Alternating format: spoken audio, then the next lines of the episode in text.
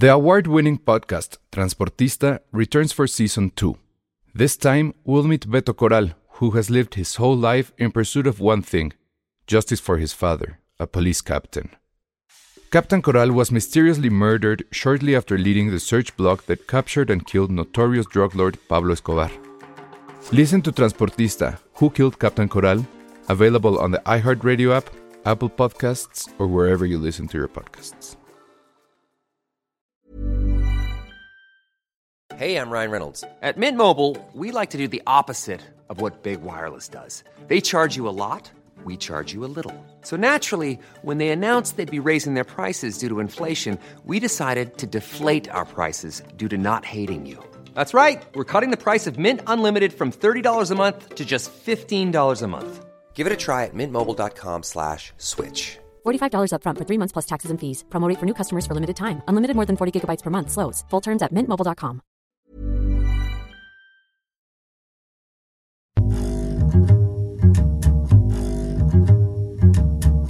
Hola, ¿cómo están? Bienvenidos a Filmsteria, el único podcast de cine que se vio seriamente afectado por la huelga de guionistas. Porque aunque ustedes no lo crean, este podcast tiene guion. Hay que, creo, creo que ya es momento de decírselo, Ale. Yo no lo diría guion, yo lo llamaría escaleta. No, no, claro que tenemos guion. O sea, ¿ustedes creen que todo esto que nosotros decimos es así nada más porque sí? Porque Ah, eso nos plantamos. Cada risa, cada y- sonada de moco está planeada. Cada, cada pelea, eh, lo de las licuachelas estuvo guionizado, evidentemente. Súper guionizado. Lo de Woody Allen fue así, un tenemos ahí un writer's room que, que nos dijo, a ver amigos, esto sería bueno. Es más, no ha llegado, pero ¿quieren que les diga un secreto? La boda de. Penny es falsa, todo fue un guion. Todo fue así montaje. como de, ajá, o sea, es así como de cómo le Tenemos para- tanto dinero que nos dio para dar un montaje en la playa. Exacto, exacto. Sí, sí, sí, Todas las fotos, los videos que ustedes vieron, todo, todo, todo estaba planeado. Entonces íbamos muy bien. Viene la huelga y entonces ahora pues ya no sabemos qué hacer. Por eso no hubo podcast ayer miércoles en vivo. Lo están escuchando ustedes, eh, bueno, lo están viendo ustedes en jueves, los que nos siguen en vivo. Y quienes nos estén escuchando en audio, es muy probable que esto lo estén escuchando viernes en la noche o sábado temprano, lo sentimos muchísimo. Entonces, exacto, que hacemos Filmsteria con GPT. No mames, está, está de miedo todo lo de inteligencia artificial. De miedo, o sea, dije, no, no, no. Ajá. Ahí es cuando digo, qué bueno que no tengo hijos. Sí, totalmente. Y No, no van, a, no van a tener trabajo cuando sea. Imagínate, tengo un hijo ahorita, sí me da mucha crisis el neta pobre, no va a conseguir trabajo, este, la economía No se va a comprar nunca casa. Ajá, vaya, me lo imagino yendo a sus entrevistas así de mami, no me dieron el trabajo porque una computadora lo hace. Algo así. Ay, no, pobrecito. Y luego su madre tan pobre, pues no. Miren, ya, está, ya están saliendo los fans de Josué, por algo que estábamos diciendo ahorita fuera del aire. Pero Alex Juárez García dice: Yo soy Ah. hetero y me gusta Josué. Tiene algo que me prende, bien. ¿En serio? Ay, por favor, dime qué es cuando lo sepas. me da mucha curiosidad. Muy bien. Vamos a hacer un Bien. podcast especial a los a todos los todas las cositas sexys que tiene Josué. Exacto. Alma Rivera dice que me pregunta que cuál es tu objeto más caro de Star Wars. No lo Mm. sé. Miren, háganme un favor. Hace un año hice un TikTok donde mostré casi toda la colección. Hay partes que, que no puse en el video porque están en una bodega. Ahí debe de haber algo que sea lo más caro. Yo creo que tiene que ser algo de la Black Series. Por ejemplo, probablemente el, el Artudito de la Black Series, la primera. Maldito. ¿cómo sabes cómo, cómo quise ese pinche Arturito? O sea, te lo juro que tuve amigos ayudándome a buscarlo y agotado, agotado. Está agotado, Yo está me agotado. lleva el carajo. Lo único que tengo es a Han Solo. De plano. Y ahorita aquí donde estoy, que no estoy en, en el lugar habitual, no tengo cosas de Star Wars. Lo siento. Yo sí, Pero- y tú te acordarás de esto. A ver. O sea, no, a lo mejor no es lo más costoso, pero sí invaluable. El autografado por Mark Ah, Hamill, Claro, sí. Que casi yo muero que para sí. conseguirte tu autógrafo. Bueno, fue Jaime, ¿te acuerdas? Sí. Ah, claro, ese es- debe ser el otro objeto que, que tengo, el, el look firmado por Mark Hamill. Muy bien, ya llegó Penny, di hola Penny. Hola, ¿cómo están amigos? Hola, Bien, nos Penny. están preguntando cuál es el objeto de Star Wars más caro que tenemos. Uy, no, yo no, yo tengo cero. Eh, ¿De plano, Iván? Yo no, tan- yo no soy tan fan de. Ah, Iván tiene una, pero no sé si es de Star Wars. Tiene un, no, es más bien de la NASA. Tiene como un satélite tipo Lego. No, Penny, ni al caso. No, no, yo, Yo pensé no, que sea, Iván era fan de Star Wars. Qué loco. No, no somos tan fans. O sea, Uh, como que Sácala en este momento del podcast. hay adiós, cositas que. Bye. Bye.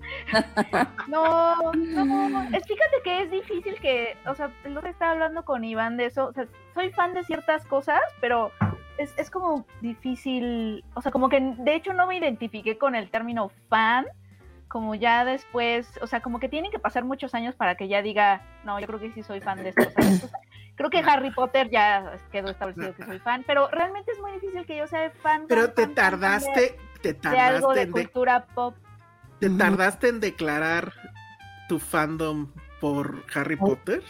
Pues sí, o sea, tuve que leer todos los libros, ver todas las películas y ya después, cuando Ay, estaba en no, Cine. Premier, que me preguntaron así como de, ¿de qué eres fan? Como algo de cultura pop. Sí dije, "Mm, creo que de Harry Potter porque pues sí me late así, pero así. no lo puedo pues, creer. Creo que no soy tan, tan, este. Te tardaste tan demasiado. Ok, oye, nada más, a ver, Sí. hagamos una ligera pausa. Tengo la sospecha de que no estás con el micrófono. Ay, maldita sea. A Cierto. A ver, a ver, es vamos a ver si tengo razón. Ahí A está. ver, no, espera. Sí. No, sí, ¿por qué? No, sí, no. Ay, otra vez no me lo está reconociendo, maldita sea. A ver. Ay, me pasó igual, Penny. Por eso A ver. empezamos tarde. A ver, Cambia de puerto. Ahora vuelvo. Por el Docking Night 24. No, ¿cuál era el puerto donde salía el, el halcón milenario? Docking Bay. No me Mm, acuerdo. Pero en no fin. Cada hablada de tragadera, exacto. Es que, bueno, ahorita que, que regrese Penny, seguimos con eso, pero es que les estábamos contando, Penny. Sí, sí me escuchas, ¿verdad? Al menos. Ok. Le estábamos contando que eh, pues sí nos afectó la huelga. Entonces, este, ya les confesamos eh, eh, una cosa que pues era inconfesable hasta ahora. Que todo lo que pasa en este podcast está guionizado. Incluso tu, incluso tu boda, tu boda en realidad no pasó. Todo fue parte del guion. Nos gastamos muchos millones. Y ya se nos fueron a la huelga los huevones guionistas. Chale. Oye, este. No, ¿sabes que me voy a tener que volver a salir y entrar? Porque no. no me Ok. Ahora voy. Dale, Penny, dale. Ahora regresará Penny. Ay, a ver qué cosas, qué cosas. Si, si fueran gui- guionistas en huelga, ¿qué spoilers les gustaría filtrar? Pues los de las series, ¿no? Pues sí, creo que ahorita son los que más. Yo creo que ahorita un spoiler de Succession vale más que un spoiler de Marvel. Pero no ha acabado.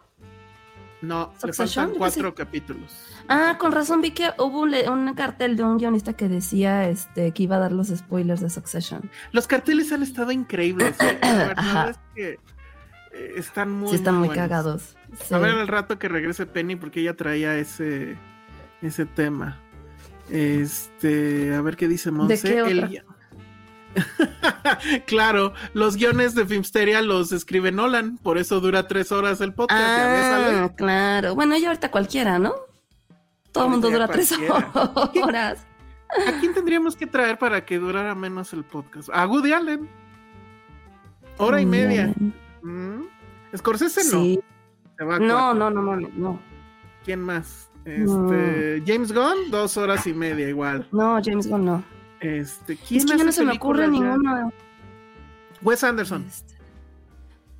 ¿Cuánto duró la última? No sé, habría que No, buscar. según yo duró como dos horas. Ay, su nueva película va a estar en Cannes y cómo me encantaría que no, estu- no estuviera casado con Disney y que fuera mío. Ah, ¿ya está casado con Disney?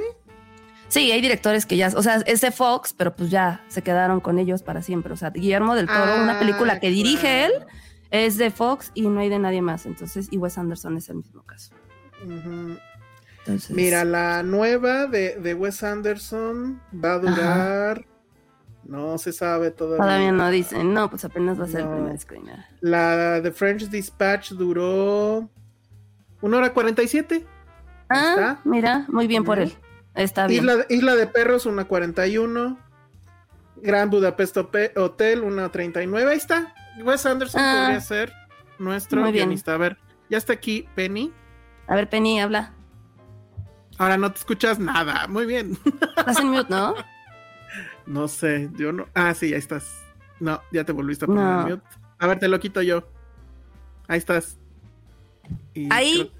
Sí, Ya. bien, ya. Perfecto. Eh, Muy bien. Dice que si nos acordamos cuando los episodios duraban de 60 a 90 minutos. Ale se acuerda mucho de eso y, lo muy bien.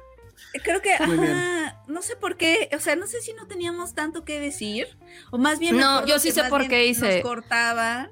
Yo sí sé por qué y se los, se los dije apenas a José y a Elsa. ¿Por Es por los comentarios, porque antes no teníamos esta Ah, interacción antes con no el público. interacción. Entonces, Ah. el interactuar, digo, no lo digo como algo mal.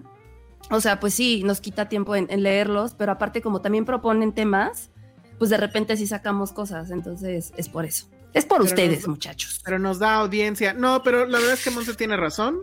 Eh, La culpa de todo la tiene Nolan, que es nuestro guionista, y por eso dura tres horas. y por eso luego nunca se nos entiende nada, ¿no? Tienen que verlo Mm. tres veces. Ese es el plan. Que vean el podcast o lo escuchen tres veces. Oigan, a- antes de empezar con todos los temas, que creo que al final terminó siendo así un buen, sí quiero saber, o sea, Penny, tú dijiste hay que hablar de la huelga, yo estoy de acuerdo, pero Sí, hablemos de la huelga. pero no entiendo la huelga. O sea, solamente sé dos cosas. Ok. Pero creo que es un pliego petitorio más amplio que, por cierto, Sí. por ahí me lo pasaron, no entendí nada. Ah, yo, te- yo- pero- yo, te- yo- yo tengo un poco más de. Ah, pues a ver, si quieres, mejor no perdamos tiempo y. y A ver, cuéntanos. Sí, Ujú. Haz de cuenta que no sabemos nada. Exacto, fíjense amigos de México, este, no, porque también, o sea, si eres de México es como de eso qué, ¿no? O sea, ¿por qué nos afecta o qué, Ujú. qué tiene que ver con nosotros? Eh, bueno, resulta que en Estados Unidos, en Hollywood, hay sindicatos, no es como aquí en México, que también hay sindicatos, pero la verdad es que hay muchos trabajadores de la industria que no forman parte de esos sindicatos y la verdad es que... y- y los ¿No? sindicatos de México son bien charros, entonces. Bueno, No Ahí en. Hollywood prácticamente, o sea, no puedes hacer nada sin esos sindicatos, ¿no? Las producciones grandes de Hollywood. Está el sindicato de editores, el sindicato de no sé qué, está el sindicato de guionistas. Y el sindicato de guionistas, el gremio de escritores, está formado por más o menos 11 mil, 10 mil miembros, o sea, es un sindicato choncho. Eh, cada Ah. tres años, esos, esa, ese gremio de escritores tiene un comité de negociación y se negocia cada tres años el contrato que tienen con la Alianza de Productores de Películas y eh, de, de productores de películas y televisión. Eh, cada tres años se negocia ese contrato. Bueno, lo que, lo que sucedió ahora que se declararon en huelga es que no llegaron a acuerdos muy importantes de cosas que les preocupan mucho a los escritores y que son cosas que les han preocupado desde hace años. En 2007 hubo otra huelga, no sé si, o sea, ay, nuestros podescuchas no habían ni nacido seguro, pero bueno. Sí. No, tampoco, tampoco. contar, amigos. Alcen la mano si hay un pote escucha en el, en el De ahorita 2007. escuchándonos que nació en 2007 o después. Bueno, entonces eh, Qué en triste. 2007 hubo otra huelga en donde no se llegó a Ujú. acuerdos y la preocupación principal de los escritores ah, empezó a ser ya desde 2007 este cambio de modelo de negocio de una emisión tra- eh, tradicional, por ejemplo en la televisión, en Mm. donde escribían una serie de televisión y cuando y se pasaba en la tele les pagaban, ¿no? Pero cuando se volvía a retransmitir o se vendía a otra cadena, etcétera, tenían compensación económica, este, estos ingresos como residuales. ¿Qué pasa cuando empieza, empieza a haber plataformas de streaming o contenido digital? Eh, se les empieza a no pagar por esas cosas, ¿no? Entonces ellos están diciendo, oye, se está viendo mi contenido, mi, mi serie o mi película más, ¿no? Y tú estás ganando de eso, pues, ¿qué onda, Mm. no? O sea, como que, ¿no? Sí, claro. Sí. Ajá, vente con un poco de dinero, ¿no? Lo cual yo tengo total simpatía por eso, ¿no? Como Sí. escritores precarizados que somos.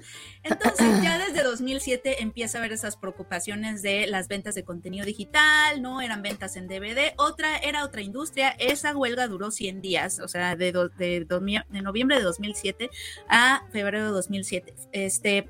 Pero era una industria muy diferente porque en ese entonces no teníamos, o sea, no dominaban el, paisaje o el panorama de entretenimiento no lo estaban dominando las plataformas de Netflix y así. Sí, era los tele. escritores, los escritores tenían como mucho poder de negociación porque tal cual no podían empezar sus nuevas temporadas en la en cable sin esos escritores que hacían esos contenidos. Entonces, los es- se llegó a un acuerdo al final, este sí se vieron muchas producciones afectadas. ¿Se acuerdan de Heroes? Era una gran serie y se fue. También.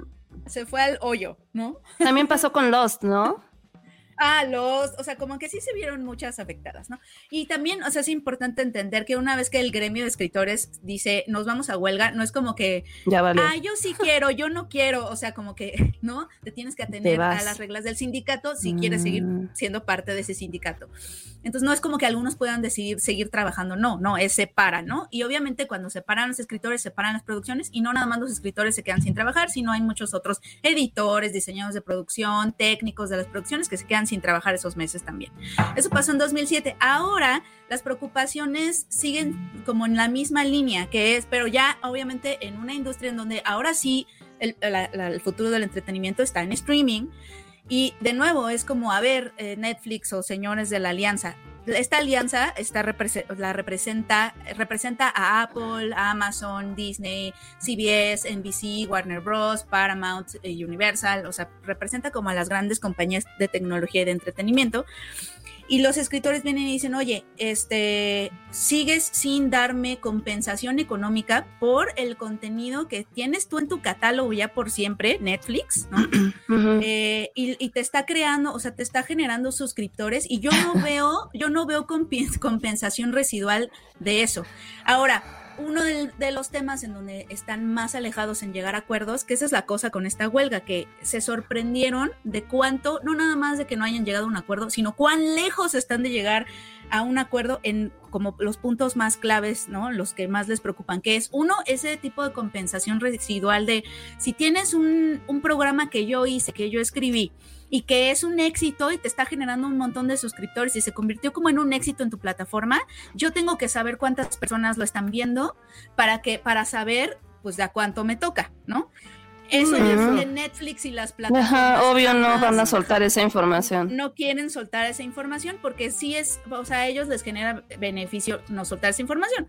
Entonces, ese es uno de los puntos en donde están como más peleados. Otro punto en donde están más peleados es que están pidiendo que obviamente en conforme han eh, avanzado también la industria y los cambios de la industria, estas empresas tecnológicas también han visto caer sus acciones en la bolsa después de la pandemia, ¿no? Fueron golpeados económicamente. Entonces se la han pasado como tratando de convencer a sus accionistas, no, no, no, mira cómo sí sigue siendo rentable.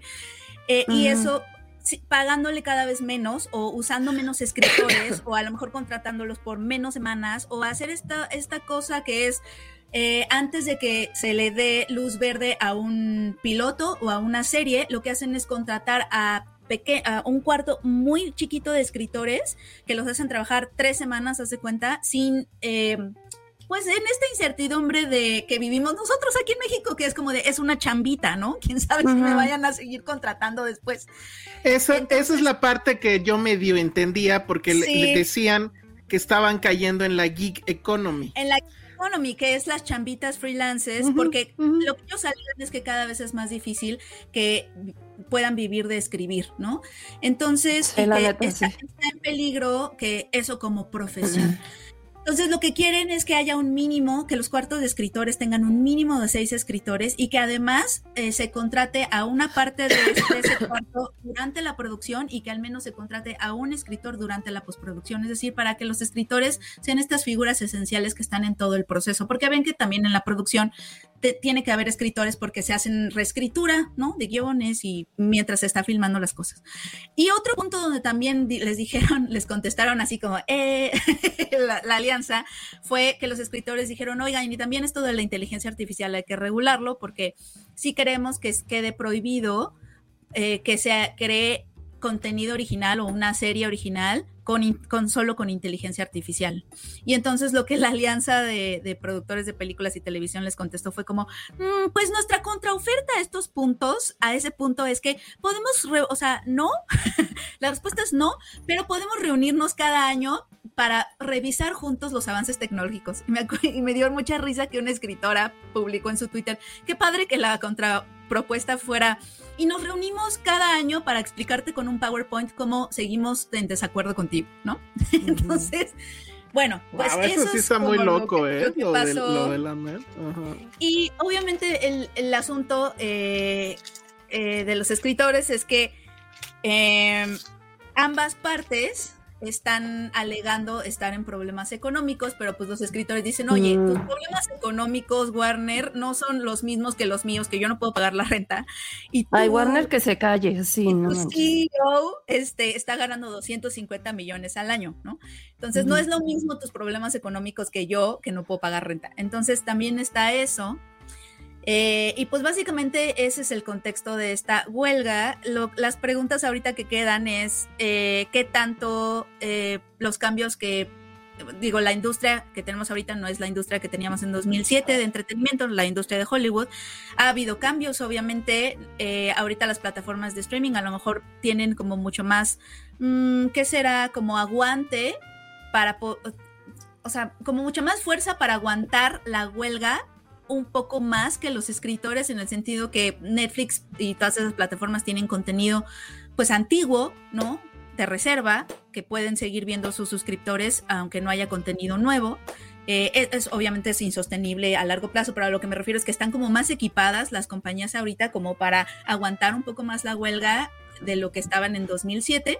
O sea, ahorita es a ver quién aguanta más, obviamente como en toda negociación, pero, pero como que esos cambios llaman la atención. Y también hoy salió un reportaje muy interesante del país eh, que habla de México, ¿no? De Mm. qué podría representar la huelga de Estados Unidos para otras regiones eh, como México, en donde, pues México es un país a donde se han mudado varias de las producciones de Netflix, cosas como La Casa de las Flores, Narcos, o sea, cosas chonchas que sí se ven y que se ven en todo el mundo eh, y que se mudan acá también para reducir costos de producción y que obviamente las producciones que se hacen aquí en México y las que se harán en otros lados no quedan bajo la jurisdicción del gremio de escritores. Es decir, las plataformas sí podrían irse a producir a otros lados este, sin problema. Obviamente ahí el obstáculo es que no todos los escritores de otros lados pueden escribir guiones en inglés, ¿no? El problema del idioma. O sea, como para sustituir a los escritores del gremio en, en esta huelga. Eh, pero sí es, pero sí ya hay muchos más guionistas alrededor del mundo trabajando en producciones de Hollywood, porque tal cual los cuartos de escritores antes eran físicos, antes tenías que estar en Los Ángeles y ahora pues tal cual hay cuartos de escritores virtuales en donde el escritor trabaja en Alemania y manda su copia y manda su documento. Y entonces hay esas, hay esas cosas que antes no había y que la pregunta es qué tanto pues van a, van a atravesarse pues en esta huelga y qué tanto va a afectar la industria audiovisual mexicana o a lo mejor va a hacer que se contraten más guionistas mexicanos. Digo, todo eso está como muy en el aire y también hace pensar a los de a los guionistas de otros mundos así como de o sea, si están a- haciendo están presionando por mejor salario allá, pues deberíamos como hacer algo nosotros, no sé. Ay, sí. Nada. Está, Pero está básicamente loquísimo. Sí, Ese es el chisme, amigos. Está, estuvo increíble tu resumen porque la verdad es que yo no entendía del todo. Había escuchado lo de la gig economy, había escuchado lo de que de repente las series tienen un friego de episodios y no contratan a más, Ujú, sino que Exacto. tienen ahí chinga loca a los a los que tienen. Ah, y tiene, ajá, tienen que ir contratando por episodio, por número de episodio. Ajá, o sea, lo que piden es que si van a hacer 10 episodios haya un mínimo de escritores, que también haya como que un mínimo de días de trabajo, porque, ah, ya escribiste, ah, bueno, pues ya, bye. Y, Bye, no, o sea, exacto, ajá. ajá. O sea, sí está, sí está Sí, muy cabrón. Un mayor compromiso de estas compañías con sus escritores, que obviamente eh, es poco, ¿no? Eh, el presupuesto de una producción en Hollywood que se dedica a los guionistas es de 5%, en México es del 1%, o sea, Hmm. ¿no? Está precarizado, en México está más precarizado, eh, pues sí. Dice Jack Fan que South Park hizo un capítulo escrito con inteligencia artificial, yo no sabía eso. No, tampoco. Es más, este episodio... Te digo que me da miedo. Me da mucho miedo. Sí, un poco sí. Dice Alex Juárez, Netflix es la que podría resistir más. Es, No sé. Pues sí. Pero, eh, pero ¿por qué dice que tiene muchas producciones en otros países? Y eso sí es cierto. O sea, sí. Podría resistir más siguiendo sacando contenido, pero habría que ver cuál de ese contenido es el que más se ve. Yo supongo. Es que, es que también Que justo el contenido, saberlo. el contenido gringo es el que más se ve y es ese contenido el Exacto. que les gana Eh, suscriptores. es- O sea, la gente que tiene Netflix es porque, ay, estoy ahí porque este. Justo ya". acabamos de estar en un evento de Netflix y lanzaban un dato que me parece muy bueno, que decían el 80% de la audiencia latinoamericana vio el año pasado al menos un contenido coreano. Coreano. O sea, O sea, es que en Latinoamérica Corea es una cosa loca, no Sí. entiendo por qué, pero bueno. Pero Sí, muy cabrón. Y, y, o sea, es que también pensé en cosas como The Squid Game, que hizo que Ajá. mi papá se, sus- se volviera a suscribir a Netflix porque la quiso ver. Wow. Ese tipo de cosas. Qué loco. Que antes no tenían las compañías de televisión por cable Ujú. en 2007, que dependían más de, de esos escritores. Y además es eso, como que el monopolio, hoy, es, eh, eh, hoy leí en el artículo del país, entrevistaron a un productor de, de Lyft, que es una productora este, mexicana, bueno, que tiene sede en México, en Londres. Eh, y él decía es que también el monopolio de escritores de Estados Unidos en un mundo globalizado cada vez va a ser más insostenible, o sea, cada vez va a haber más escritores de otros mundos que puedan par de otros mundos, pues sí, de otros mundos, De otros, de otros países que sí son Países. otros mundos, este, de otros países que puedan eh, irse metiendo a las Sustituir producciones. Sí, entonces pues a ver qué pasa. Ok. Ay. Sí, este, eh, eh, eh, esto que dice, algunos guionistas mexicanos están organizándose en algo llamado Tinta AC. Sí, ese es el sindicato de escritores, es nuevo eh, y pues está ahí eh, viendo, viendo qué onda. Just, pero justamente hoy, le, hoy, hoy leía una amiga que decía, aquí en México, o que es guionista, aquí en México este, hay un sindicato, pero ver que hay un montón de señoros que son súper violentos en el CCC, es que México tiene otro problema, no me dieron ganas de Ah. meterme. Entonces, o sea, también es Tiene muchos problemas. están en esos sindicatos. Sí. Y ya llegó Patterson. Pero ¿por qué trae uno de la vergüenza? Perdón, este abrupto. Estamos enfermos los dos. No. Ah. Tiene, tiene ulceran, tiene ulcerado uno el ojo izquierdo Ah. y le dio conjuntivitis. No, No, bueno. es para que no se rasque. Entonces ahí me ves a las 12 de la noche poniéndole su vitamina, que es una crema que le tengo que poner en los ojos. Ay, a las 12 de la noche. y ¿En sus los gotas. Sí. Bueno, mi amor, sí, sí, mi vida. Sí, pobrecillo. Estamos enfermos los dos, pero es que quiere Bueno. su premio. Al rato, al rato hablaremos de animalitos enfermos, de hecho. Ya ni me digas. Bueno, este, pues ese es básicamente en resumen. Eh, Jair Salgado dice, tengo entendido que también están peleando por los famosos residuals. Efectivamente, eso ya lo- también lo comentó este Penny, que es lo que este, deberían de seguir pagando cuando la serie se vende eh, en otros mercados. Sí. Hay re- O lo que antes era un rerun y que bueno, pues ahora técnicamente no existe, pero... Pues bueno. sí, o sea, pues la gente los ve y los ve y los ve en los catálogos y pues no hay forma de saber qué tanto les está generando eso a Netflix a menos que empiecen a ser transparentes. Eh, pero eso es lo que están alegando los Uy, lo dudo. Pues números mejor que no sueltan. No podrían llegar a una negociación de que obviamente no lo sueltan al público, sino solo a los escritores. Deberían, pero creo que algo debe de haber ahí que pues, ¿por qué no lo hicieron antes? O sea, creo que sí está... No, Yo creo que es por eso, yo creo que es para no tener que pagar más, honestamente. En una de esas, pero yo creo que hay varias implicaciones, porque Netflix jamás suelta sus números a menos que tenga algo que presumir. Pero o en general dosifica no. mucho la información. no suelta sus números. Pero yo creo que sí, Este- o sea, es natural que las compañías, muchas de las decisiones de las de esas compañías, sobre todo compañías así, estén, o sea, sean dictadas por qué es más rentable y qué no es rentable. O sea, la verdad es que, que tú, que sepan cuánto estás ganando o cuánto te está generando, pues sí va a llevar a ciertas exigencias que seguramente no quieren tener. Exactamente. Bueno, pues ahí está. Sí está loco porque, bueno, por ejemplo, uno de los primeros afectados directamente son los talk shows. Este, y los late night shows. eh, ya de entrada, pues Jimmy Kimmel, Fallon, este, todos esos ya no se están transmitiendo. Saturday Night Live tampoco va a haber programa, ya se canceló donde iba a estar Pete Davidson. Este. Alguien dirá, bueno, no se pierde mucho. Pues, no, pues sí, pero también hay gente que vive de eso, ¿no? Entonces, este. En fin, ¿tú ¿qué opinas del capitalismo, Penny? Que, que, que da pie a que está haya muy huelgas. mal. Está muy mal y, y está muy- Bueno, está pero permitieron la huelga. O sea, creo que de entrada eso. O sea, ya quisiéramos de este lado un sindicato así. Pues es que creo que no, creo que no, justo los sindicatos, pero es que eso no, es que ahí es por, no creo que el capitalismo es el que haya este, permitido la de huelga, es que creo que no les queda de otra por cómo están organizados en Hollywood, ¿no? en, estos sindicatos que existen justo para eso, para ver los intereses de sus trabajadores, se supone. pero, pero sí, no, el capitalismo está muy mal, ya sabemos, es, es, horrible.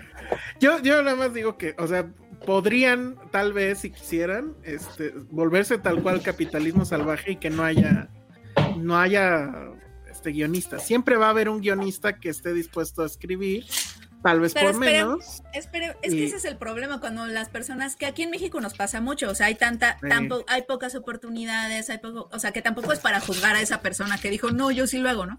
Porque obviamente se atraviesan cosas como de necesito ya el dinero, necesito. Entonces, eso es cuando se empiezan a precarizar el ambiente, que nosotros trabajamos en un ambiente, por ejemplo, súper, hiper, ultra precarizado, donde la gente hace las cosas por dos pesos, porque pues uno quiere entrar, ¿no? dos, este, entonces, no me paguen, pero mándenme al junket, no, no sé, pero, pero eso, y entonces obviamente así se empieza a precarizar el asunto. Lo que dice aquí Iván Chimal, cuando la huelga de efectos especiales, pues si hubiera, no sé si hay sindicato, creo que no. imagínate. Pero si hubiera, ya estaría, ¿eh? ¿Aquí en México? No. No, allá, en Estados, Unidos, sí. porque todo indica que, o sea, por lo que se ha dicho, ajá. el estudio que hizo los efectos de Live on Pie nunca le, nunca le pagaron, ¿no? Ah, y de hecho quebró por culpa de esa película. Porque como no le pagaron, el estudio quebró. Ajá.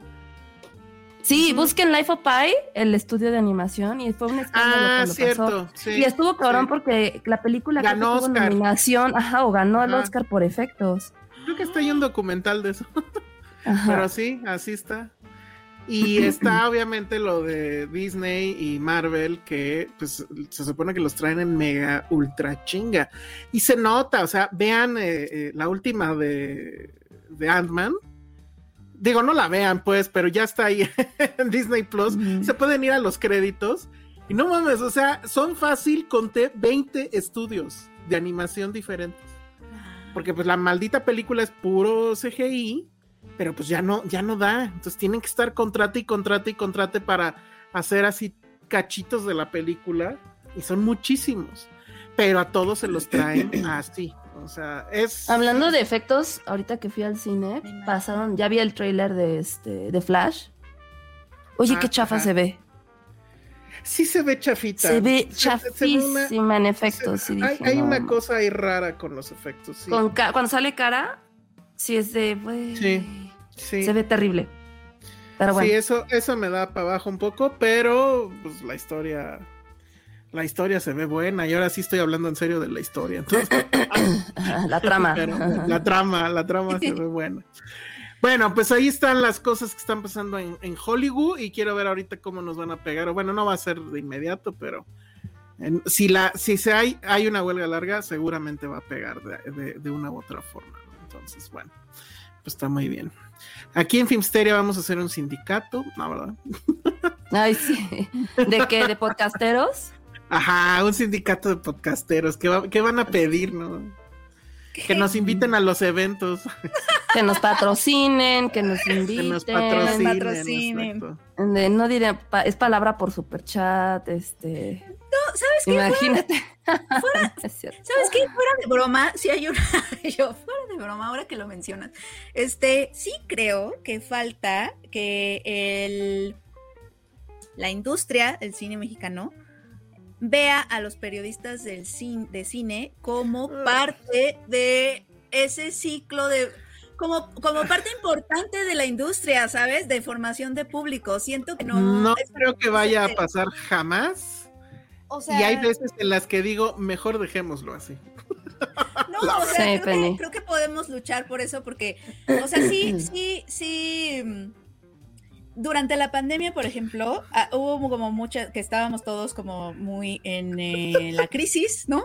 que seguimos en la crisis, y que muchos medios cerraron y todo. Eh, yo no te, ya, no, no, no cuando no había pasando nada, no sé, no había estrenos ni nada, porque ahí pues todo estaba callado. Cuando empezaron a, moverse ya la industria, empezó a haber estrenos, este, no sé, es que cuando empezó a haber estrenos y todo, eh, empezó a haber un rush, o sea, me llegaban fácil como 25 mails diarios de distribuidoras y de etcétera, etcétera, etcétera, pidiendo cosas, ¿no? Espacio, etcétera, etcétera. Y nosotros así, en la crisis más absoluta de no podemos hacer nada, discúlpenos, este, pero, pero, o sea, sí tenía estas pláticas como de, échenle la mano a los medios, o sea, es que... Caray. Inviertan también, o sea, es que ah, bueno, sí.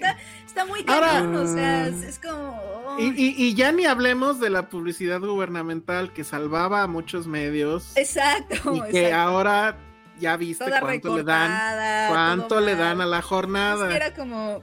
Que nada más tiene un crítico. Pero es que distribuidores dándole a medios. No, eso no va a pasar, no, pero. No, no, no, hablábamos como de. o sea, yo sé, por ejemplo, Ale, que en tus manos no está, pero hablábamos como de Warner. Hola. Tus, o sea, tienes. Pues es que el, discurso en ese momento era, güey, yo tampoco estoy estrenando ni generando, pues no puedo pagarle a nadie. Y entonces, Exacto, pero. ese era el tema. Eh, pero creo que es el mismo tema de los problemas económicos de Warner son muy distintos a los problemas Perdonen ustedes, estoy, estoy como el portero ese del estúpido de Derbez, cachando cada que Ale estornuda o, o, tose o se suena la nariz. Entonces, no lo estoy haciendo bien, pero voy mejorando. Y ah, dice, a, lo que, me refiero es como nada más como crear conciencia de el papel de los periodistas de cine. Obviamente somos muchísimos y podemos como hablar de qué ah, tanto impacto tenemos. Yo estoy, yo estoy de acuerdo. Sí, sí Exacto. O quiero pensar que somos importantes. No le importamos a nadie. Es que, a, ver, partamos del hecho principal. Aquí el principal problema es que en México no se lee. Entonces nadie lee. nadie lee. O nadie lee. O sea, son cifras. son cifras que nos dicen así. O sea, yo se lo he ahorita que estoy entrevistando gente y es como de no. Yo prefiero verla, o sea, videos de crítica. Yo no leo. Claro, pero bueno, también, también hay medios. No, pero está bien. O sea, si tú eres un medio audiovisual, está perfecto. O sea, sigues. Pero es que inclusive, por ejemplo, periódicos periódicos ya es muy raro que me acepten una entrevista escrita o una entrevista por ¿si es reforma? Te piden pues video. Los dos. Sí, es, normal. no, te piden video. Nosotros también pedimos ya video, porque sí, claro, o sea, el consumo de las personas. Sí. Este, pero sigue siendo, o sea, el video sigue siendo periodismo, o sea, puedes hacer periodismo de cine en video. bueno, ok. Pero estamos hablando de escritura, por eso lo decía. Ajá. Aquí dicen que eres la camarada Penny. Hace rato dijeron que Penny se ve muy líder sindical. No. Que en cada reunión del sindicato Filmsteria habrá chocotorros. Ay, sí. Y luego ya la cagué porque ve lo que dice Nara Rodríguez. Hagamos un sindicato de colaboradores. Puta, ¿ya ves? Si hay personas precarizadas, son las personas colaboradoras. Está muy cañón. En teoría, en teoría aquí todos colaboramos, nosotros también somos colaboradores. Ah, exacto. yo me iría a la huelga con ustedes, amigos. Dice, los filmsteritos deberíamos hacer un sindicato por horarios de transmisión accesibles, horas reguladas de transmisión, compromiso por los temas. Ale estaría reguladas de transmisión. Sí. Yo creo que yo también estaría con Ale. sí, es que aparte, ustedes no lo saben, pero voy a aprovechar que José no está. Termina el podcast 11 de la noche y es hacer de cenar. Y hoy se me antoja esto, no quiero, hay que pedir, ¿qué vamos a ver? ¿Qué vamos a ver? ¿El qué vamos a ver? mi, tercer turno va a empezar acabando este podcast. Me choca, me choca el que vamos a ver. También. Hoy no voy a dormir y está bien. Yo me estoy muriendo y tengo que esperarme para darle sus medicinas a Patterson. Ah, ya ves. no, oye, ¿y si te y si pones tu alarmita, Ale, ¿no? ¿A qué hora tienes? No, siento más feo, siento más feo dormirme. O sea, ayer me estaba durmiendo a las 10, estaba yo a las 10 así. Dije, no, dos horas más, dos horas más, le toca su, su cremita. dos horas más. ¿Dos horas? Mejor te duermes esas dos horas. No, porque siento, es que luego me despierto y no puedo volver a dormir. Bueno, a ver, rápido, los comentarios que están aquí. Dice, ¿hasta qué punto consideran que la avaricia de los es de los estudios o de los accionistas? Pues sí, definitivamente. Pues eh, nos está haciendo una pregunta muy interesante que al rato voy a contestar. Eh, espero no se me olvide ponerla, pero bueno. Eh, hoy inicia el desarrollo de personaje de Penny como líder sindical. Muy bien. Título para el episodio de hoy: La lloradera de Ale. la lloradera. No sé, pero supongo que porque ya me quejé demasiado. Por tu gripe, ¿no? Bueno, yo entendí que era por la gripe. Ah, yo creo. Penny marxista ya es canon. Ah, mira, dice Chavo Ruggiero, dice, yo tengo un medio en Puebla y mucho de nuestro contenido de noticias mm, lo estamos pues migrando a Stories Web. Pues sí. Así. sí, es que sí, así están todos. Es mucho audiovisual. No, y el, reporte de Reuters que saca, que saca cada año, cada vez es más deprimente. O sea, sí. Bueno, muy bien. Pero ¿saben qué es más deprimente que eso? No, no sé si ligarlo así. ¿Qué hacemos? ¿Hablamos ya de, de, Guardians o, seguimos torturando a la ah, gente y hablamos de Star Wars? ¿Ya la viste, Penny? Yo no la pude ver. No, pude ir a la, a la, a la, función y dije, ay, pues igual y la veo hoy en la mañana, pero hablando de capitalismo, estoy, tengo un montón de chamba no remunerada por el momento. ¿Creen que nos estamos peleando y ni al caso? No, ¿por qué? Sí, o sea, Ana Fox dice que está teniendo flashbacks al episodio de Licuachelas, pero no. No, para nada. Pero Todos estamos del mismo lado. del lado de la precarización. Ajá. O no sé. No, yo tampoco entendí. No entiendo a la gente ahora sí. Pues sí, hablamos de Guardians, pero si prometen quedarse hasta el final. Si no, al final lo dejamos Guardians. No vamos a, no, pues ya de una vez, ¿no? Es el, es el tema fuerte. Oh, pues decídete. Sí, yo digo que de una vez. La vimos, ya la vimos Ale y yo. Créanme que fue un triunfo verla. Sí. Un triunfo. híjoles, que, pero no, quiero no quiero ser otra vez esa persona y luego que me estén diciendo que no sé Ay, no, está, ¿no les gustó? No, espérense, no, no, no. No, no, no, no. El tema más bien fue poder verla. Pero ah, bueno, ya resuelto ese tema, ¿qué hacemos? ¿Nos preguntas, Benny, o, o, no? Ajá. Pregúntanos. Bueno, ¿les gustó? Básale. A mí sí me gustó. Creo que es un muy buen cierre. Oh. O sea, y creo que ya llevábamos como un par de películas de, Marvel que, que, la verdad a mí sí era como. Mm, excepto, bueno, es que Spider-Man no es el mismo estudio. O sea, sí sé que es Marvel, pero no es el mismo estudio, entonces no son las mismas manos pero no, no me había sentido así hasta ahorita. y, siendo honesta, Guardianes, sí son como, pues mi franquicia dentro de Marvel favorita. O sea, siempre me han gustado mucho ellos. Creo que sí, Guardians. O sea, el gran mérito tal vez que tenga el MCU es justo ahora que estamos en una huelga de guionistas. Es que no importa que los personajes sean unos absolutos desconocidos. Si hay un guion, un buen guion atrás, pueden suceder cosas como esta. Porque yo creo que, la, o sea, de todas las películas, o sea, tú sabías que Thor iba a ser un madrazo, que Capitán América, que obviamente Spider-Man, pero ¿quién daba un quinto por los Guardianes, de la Galaxia? De entrada, ¿quién sabía quiénes eran los, nerds y ya, ¿no? Y, Marvel apostó. O sea, yo creo que de todo lo que ha hecho, lo que sí es de aplaudir es eso. Que hayan apostado por, por estos personajes, que hayan apostado por el director que hayan apostado por un guion y, ganado, porque creo que Guardians of the Galaxy le dio personalidad al MCU, ¿no? Y es una personalidad que todavía, para bien o para mal, está aquí. Y los mejores soundtracks son de ahí. Los mejores soundtracks son de ahí, el de este eh, caso no es la excepción. No. Eh, a tu pregunta, y, después de y después de Guardians, perdón, que así un paréntesis rápido, después de Guardians, eh, todo el mundo ya quería ser Guardians. O sea, sí, cambió el estilo tanto de acá como de DC, que también de meter, bueno, tanto que pues contrataron ahora a James Gunn. Sí, claro. Total. Y entonces, eh, yo lo que voy a decir es, sí me gustó. Tengo muchos asegúnes.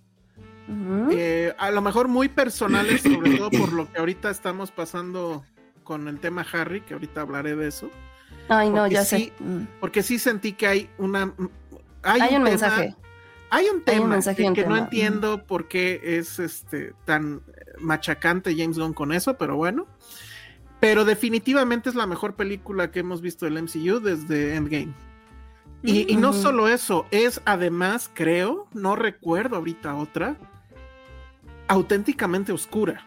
O sea, de hecho, yo me quedé pensando, ah, esto es para mm. niños. Siento que un niño chiquito sí pues, se va a salir medio traumado, ¿no?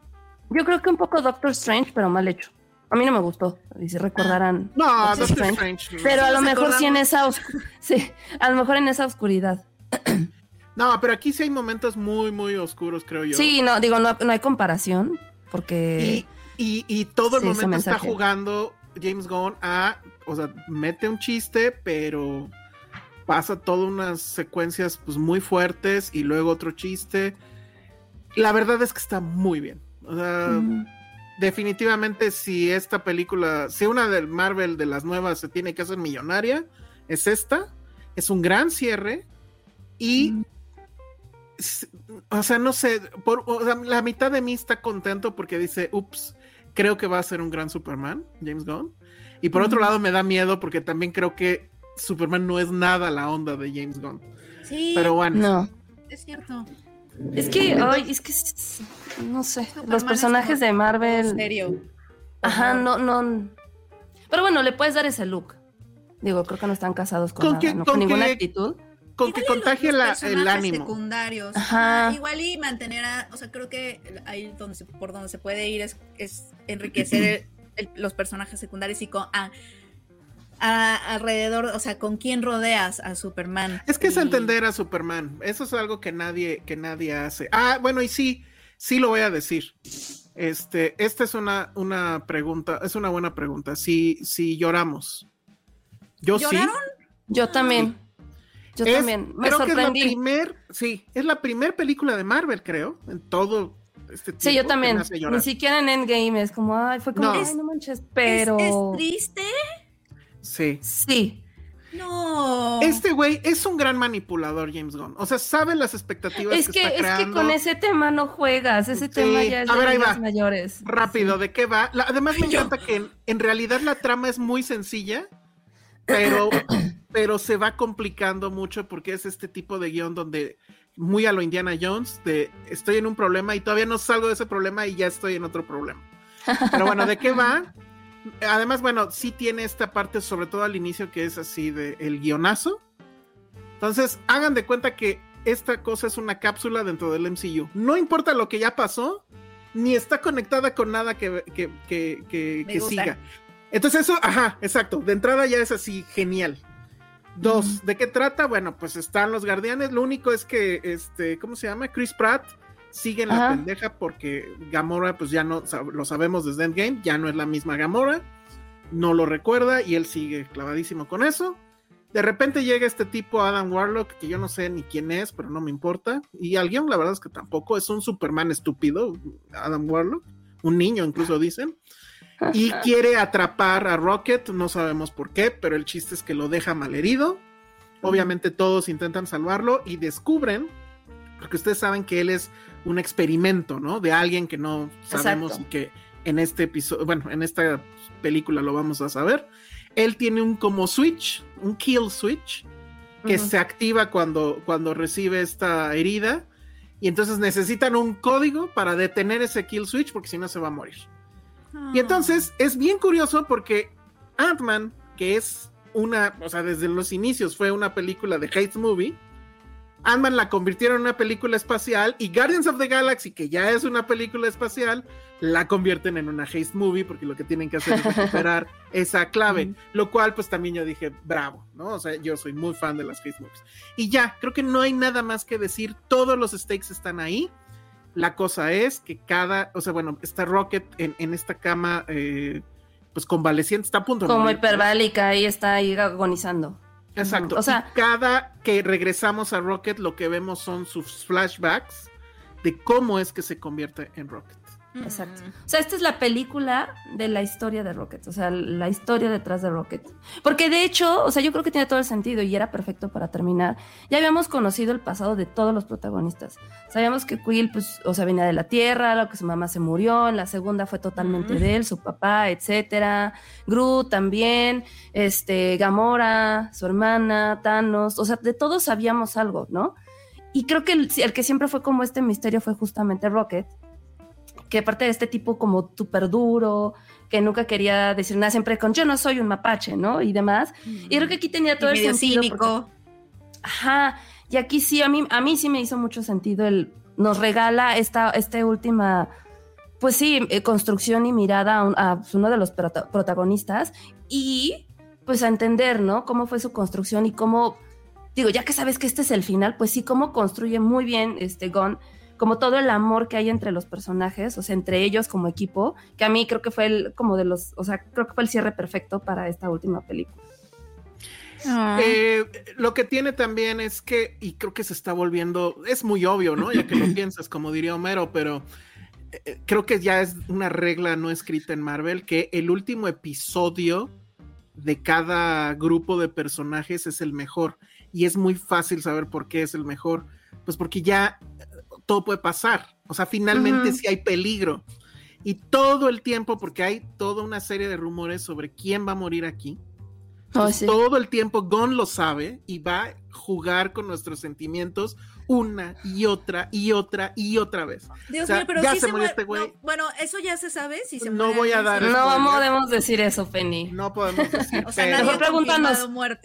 pregúntanos otra cosa mejor. Hay análisis de los carteles de las películas anteriores que efectivamente te decían quién iba a morir y ya se hizo este análisis en este en el cartel de esta y ya se sabe. O sea, hay todo eso. Y con lo sabía. Entonces, eh, eh, es, es muy inteligente en ese sentido. No. La película tiene, sí tiene el mejor soundtrack. Eh, al principio parece que va a ser un, este, ¿cómo se llamaba esta cosa? Este, de DC, que nada más tiraba rolas. Ay, ah. el Suicide Squad, la anterior. Suicide Squad. La, pinche, la que no es de él, por cierto. que nada más tiraba rolas a lo pendejo. Aquí sí, sí es una muleta el soundtrack, pero una muleta muy bien hecha. O sea, cuando sabe que tiene que meterle watts al, al, sentimiento, ahí te va la rola. Y lo, y lo, hace muy bien. O sea, en serio que, o sea, es casi, casi tarantinesco. O sea, lo, lo, hace muy bien como mm. entra en cada uno. Y también lo que tiene es que sí tiene todo la lana del mundo, ¿eh? Se ah, nota por la cantidad de canciones, por la calidad de los efectos, por la duración de la película. Sí, se quisieron despedir muy bien. Se quisieron despedir muy bien. Dura dos horas y media. Tiene un plano secuencia que no sirve de un carajo, pero qué Pero visualmente está chingón. No, Incluso cuando acaba, cortan, pero si, así como cuando agarras el Durex y con los dientes, cortan terrible, pero qué bonito estuvo el pinche plano secuencia. Ahora, las cosas que yo, o la cosa que yo sí dije, ¿qué pedo contigo, James Gunn? Es la obsesión con los animales, con torturar animales. Ay, ya sé. Sí voy a hablar de, esto. No, ¿por qué no? Está en los trailers. No la quiero En estos flashbacks lo que vamos a ver es cómo Rocket pues lo convierten en Rocket de ser pues un mapachito, ¿no? A, hacer este personaje que conocemos. Él tiene otros amigos ahí que también salen en el tráiler, entonces no es. y recurre, o sea, bueno, pues están en un laboratorio y digamos que hay un científico loco que es el que le va a hacer una cantidad enorme de porquerías y, es, en serio, e, esa es la parte de manipulación más culera que hace el, el, director, esa es la parte que a mí no me gusta de la película yo sí creo, a lo mejor ya estoy pecando absolutamente de vejez, pero lo siento, sí debería de venir una advertencia, o yo les advierto desde ahorita. Si tienen mascotas que además estén ahorita enfermas o en un hospital, o como es el caso, como es mi caso, y con Ay, ya voy a llorar. Harry, no vean esta película porque en serio les va a doler muchísimo. Y sí tiene, es una, en serio es una o sea, es, casi cuento las veces que un animal le pasa algo, por así decirlo, o... Yo ya me quise. O sea, e, e, es enfermo. Esa parte, la verdad, yo no entiendo. Obviamente al final hay un mensaje de que tenemos que cuidar a los animales y bla, bla, bla. No, más bien que toda vida importa, toda vida. Toda vida importa, exacto. No importa como si eres así súper cute, tierno, horrible.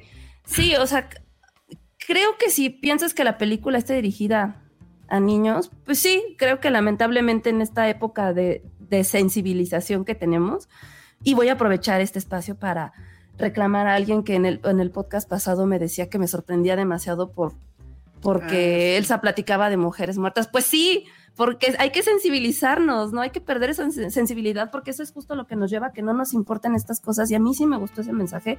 Sí es demasiado, creo que sí tiene que tener una advertencia, pero creo que al final sí me quedé con el, güey, es que sí, sí es importante y todo lo que quería llegar ya a la casa para abrazar a Patterson, porque yo decía, no, no manches, o sea, te hace pensar mucho en estas, este, centros donde tienen a los animalitos rescatados, a las, en las perreras, en esas cosas que digo, uy, ay, no, no, no sé, o sea, en los hospitales, en muchas cosas que sí dije, sí, sí, sí está muy duro. Lo único que ahí yo voy a agregar, ¿sabes? Que a mí, por ejemplo, no me encantó el villano. Creo que... A mí sí me gustó. ¿Quién es el villano? ¿Es un spoiler? No sabemos, no. Mm, es un tipo que no sabemos quién es. No, se cree casi un semidios. Es que justo es eso, o sea, no porque él lo hiciera mal, creo que él es, él es increíble, él es perfecto en su actuación, sino que es este discurso otra vez de un güey que se cree superior y que quiere destruir a todos y ya sabes, como que quiere manipular la vida como Thanos. O sea, me recordó demasiado a Thanos. Güey, pero lo que hace Thanos es que el problema ahí, yo lo pensé también, o sea, su tema es que quiere crear al ser perfecto y con ese ser perfecto hacer un mundo perfecto pero pues todo va en prueba y error, ¿no? Y una de esas pruebas y errores pues es Rocket y, sus amigos, ¿no? Entonces, este, y me refiero a sus amigos animalitos, no sus amigos Guardians of the Galaxy.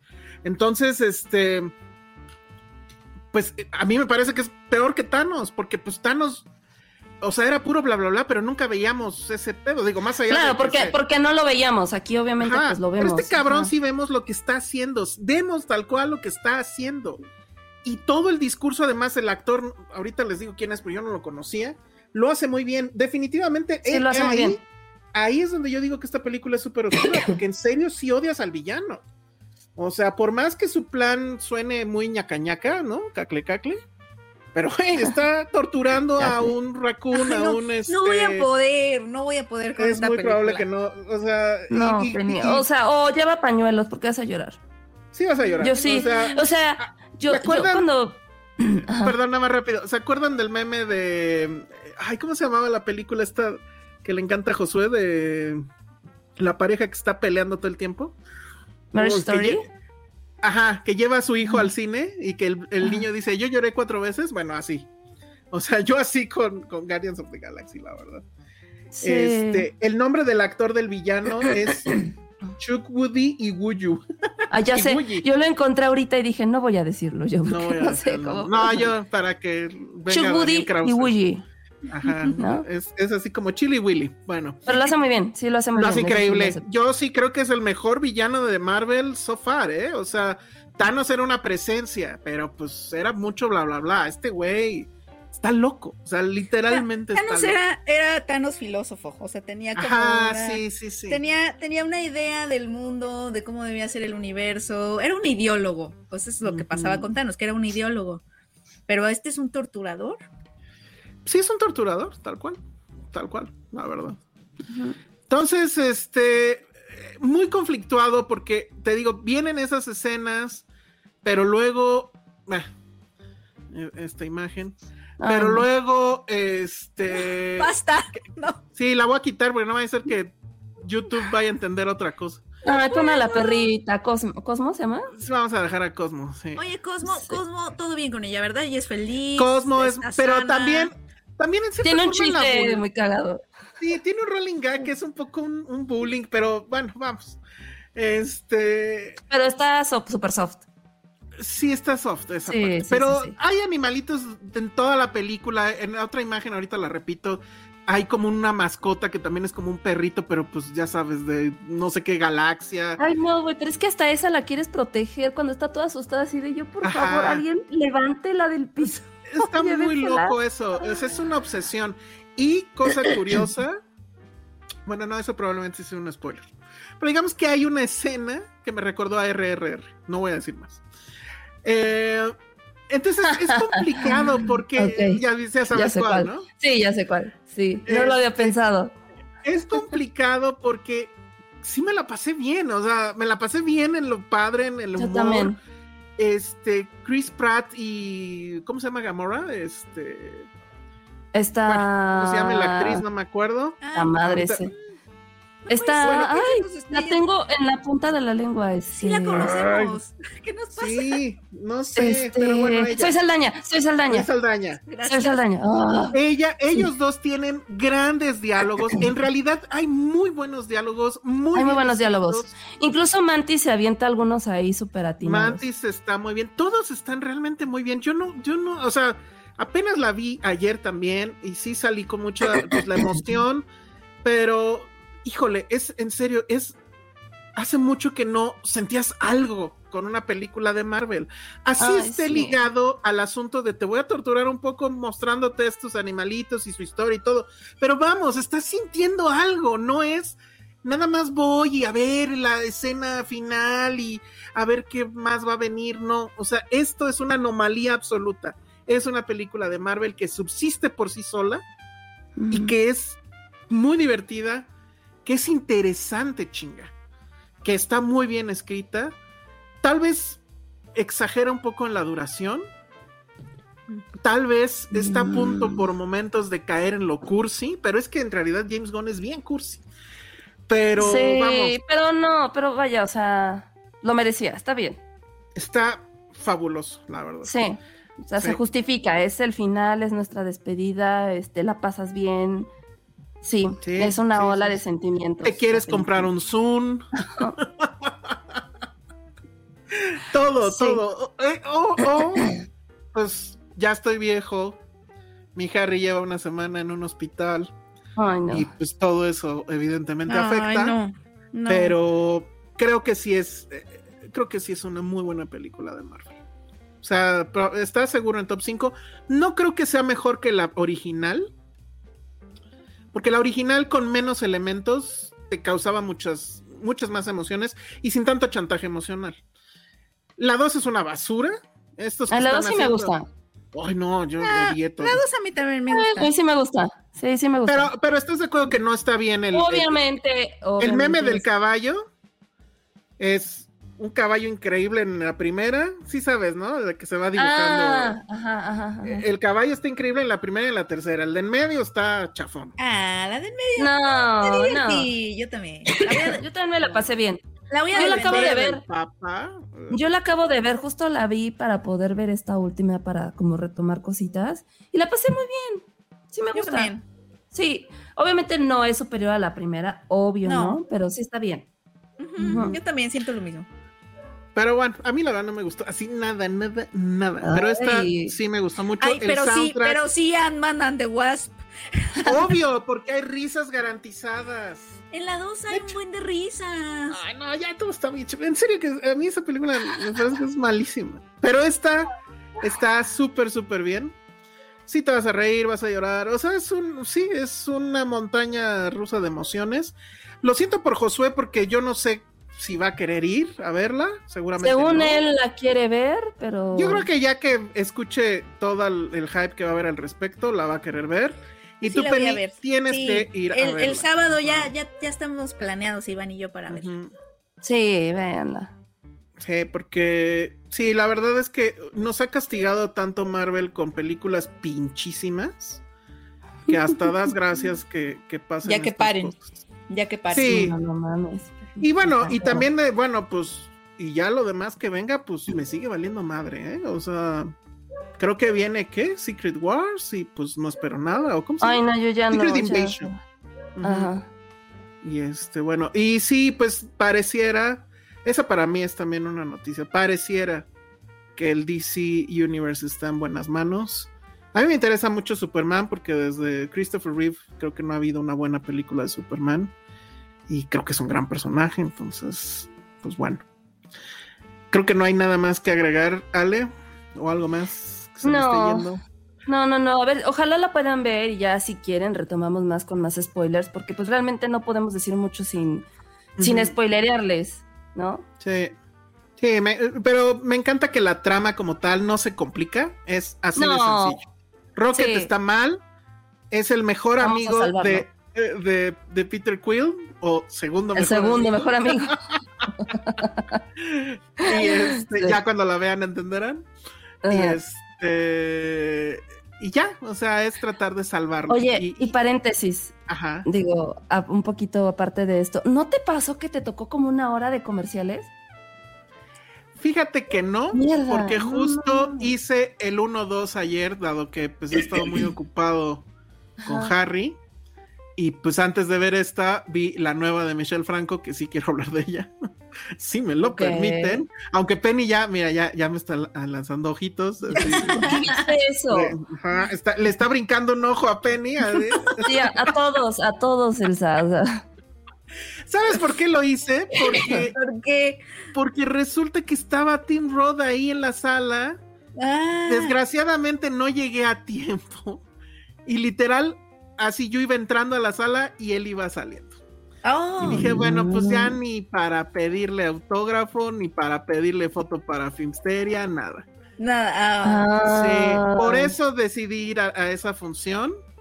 Eh, es una película que de hecho en pues creo que ya pasó en festivales, ¿no? Etcétera. Y este, y, bueno, apenas llega a, la, a, la, a, los cines. Es una película que se llama eh, Sundown.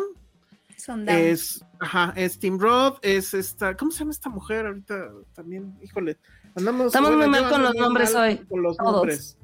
Este, pero bueno, ahorita lo, lo checo. Es una ¿Qué película mujer está Charlotte Gainsbourg? Charlotte Gainsbourg.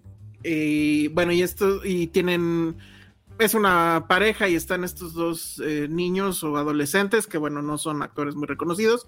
La película sucede en Acapulco e inicia con ellos, esta pareja que no sabemos exactamente bien qué son, pero bueno, van ellos dos a estas vacaciones a Acapulco Diamante, van al hotel más lujoso de, Acapulco Diamante y pues eh, asumes que son gringos porque, bueno, hablan inglés, ¿no? Después te enteras que en realidad vienen de, Londres y están de lo más tranquilo, con todo el lujo, etcétera. Suena el teléfono, resulta que la mamá eh, ha muerto, o sea, la mamá de, Charlotte Gainsbourg, y entonces, pues empacar, ¿no? Nos tenemos que regresar hasta Londres, es ahí cuando te enteras que es hasta Londres. Entonces ya van para allá, pero llegando al aeropuerto, Tim Roth se da cuenta que se le olvidó el, pasaporte, todo fue muy rápido. Entonces les dice, no, pues váyanse ustedes, yo me quedo. Este, no, que te esperamos, el otro vuelo, no, pues ya movimos todo. total, que los deja ir a Charlotte y a los dos este, chicos. Él se regresa, pero no se regresa al hotel de lujo, se va a un hotel, pues rascuachísima de ahí de Caleta o Caletilla o no sé. ¿Por qué no mm. se regresa al hotel de lujo? Esa es esa. ¿Y por qué? De hecho, pues no se fue acompañando a su familia. Es parte del, del, quid de la película. Mm. No quiero contarles más porque efectivamente el misterio de lo que está haciendo este tipo, eh, eh, pues es, parte del, chiste de la película. Evidentemente, bueno, ya con lo que les cuento, pues seguramente el personaje de Tim Roth está cargando con algo, pues es un hastío donde en algún punto él dice, pues es que a mí ya no me interesa el dinero, ¿no? Es una persona que se ve que ha tenido dinero toda su vida y pues se va a este hotel súper sencillo, se va a la playa, esta parte de Caletilla que ustedes seguramente conocen, donde eh, las este, las mesas están así donde llega el mar, ¿no? Y de repente te llega la, el cachitito de la ola a los pies y estás acá cheleando y todo increíble. Pues bien, es el Acapulco del México actual, entonces ves al, al ejército ahí dándose las vueltas, empiezas a sospechar del taxista, porque el taxista además que se dice que se llama Jorge Campos, y como que empieza a ver ahí, ay, este gringo se ve que tiene varo, pero Tim Roth está completamente en este papel de ya no quiero saber nada, quiero estar aquí, Michelita, y bueno, van a pasar muchas cosas. A mí me gustó, me gustó por el mood en el que te pone la película desde un inicio hasta el final que sí compartes un poco este hastío del personaje, que, que quieres saber por qué está en esa actitud y por qué decide lo que decide y dejar a, la familia, etcétera. Tengo un problema con el guion porque digamos que hay una justificación que me parece para los niveles de Michelle Franco que, vaya, ha, arriesgado muchas cosas. Siento que aquí no quiere correr riesgos, no sé si quedó ciscado de lo último que pasó. De nuevo orden. sí, seguro. Pero Se quiere el personaje, o sea, Tim Roth, Tim Roth tiene toda la película y dice, sí, estoy ahí y todo el tiempo estás, ¿y qué va a pasar? ¿Y qué va a pasar? ¿Y qué va a pasar? Quiero, bueno, no sé si quiero que la vea Patricia, porque Patricia es muy buena adivinando qué va a pasar. Probablemente ya hubiera adivinado a la mitad de la película y pues yo, yo soy No, muy bueno. malo, yo soy muy malo, pero compré absoluto la, eh, la historia y, y me pareció una historia muy interesante. Obviamente, eh, Michel Franco pues, tiene todavía esta parte de eh, voy a mostrar la parte más on- onerosa, lujosa de Acapulco y la más baja, pero no va a haber, o sea, se va a quedar en eso y lo cual creo que está muy bien. O sea, no va a hacer comentarios al respecto. Y sí muestra Acapulco como es ahorita, ¿no? Que sí es un lugar peligroso donde pasan muchas cosas, como todo el país, ¿no? Chale. las balaceras y demás. Y, y este personaje que parece que está como si estuviera caminando sobre el agua, ¿no? No, no parece afectarle y tú dices, güey, no mames, ¿por qué? ¿no? Entonces, este, la verdad me gustó mucho. Este, eh, no tiene nada de esas cosas que tanto le critican a, a Michel Franco. Creo que lo hace bastante bien. Sabe atraparte desde un inicio hasta el mero final. Tim Roth está perfecto. Y eh, pues nada, ahí está. Si es, hace poquito fuimos a Acapulco, todos los que estamos aquí, y, y pues ya Sí, ustedes nos dirán si, si, ajá, si, si sintieron que, que Acapulco está como se muestra en esta película, se llama Sundown, ya está en- en los cines, y pues la verdad, muy bien. Dura menos de hora y media, efectivamente, otra cosa fabulosa. Ya ves, Michelle Franco también podría ser nuestro guionista, Ale, para que el podcast dure hora y media. Sí, Pero no- bueno, pero pero, no no, mejor otro. Sí, mejor sigamos buscando, porque. Sí, no, gracias, no. Ale. Sí, yo también iba a decir. Sí. "Ah, no". Eh, o no hagamos guion ya, mejor quedémonos así. Sin guion, sí, mejor. Sí, Mira, León, estoy muy roja, ¿verdad? yo no me atrevería a decir esto, pero probablemente estaría de acuerdo. Medio Antonio ni el asunto, pues sí. Medio Antonio ni el asunto. O sea, no Tal tiene. Esa es una buena. es- Esa es la pregunta que me generó. No tiene shock value, nada.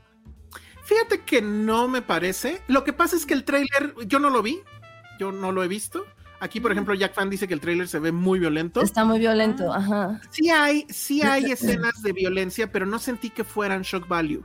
Porque, o sea, asumes que la realidad de Acapulco, pues es una que conocemos.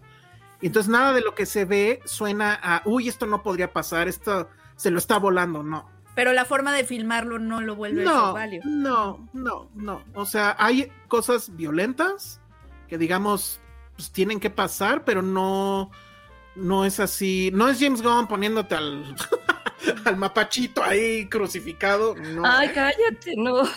Qué. O sea, no, eso Crucificado. Güey. Pues está así crucificado en la imagen, te la No. puse. No, pero no, no, no. Yo creo que es un engaño ese trailer para llevar gente. Mm, Ok.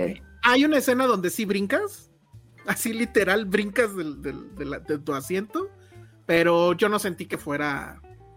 Güey, a lo mejor fue una así, a ver, están despiertos, pum, ¿no? Pero no me aburrió, no me aburrió nadititita, ¿eh? O sea, nada, nada, nada. La verdad Bueno. es que me gustó. Al menos.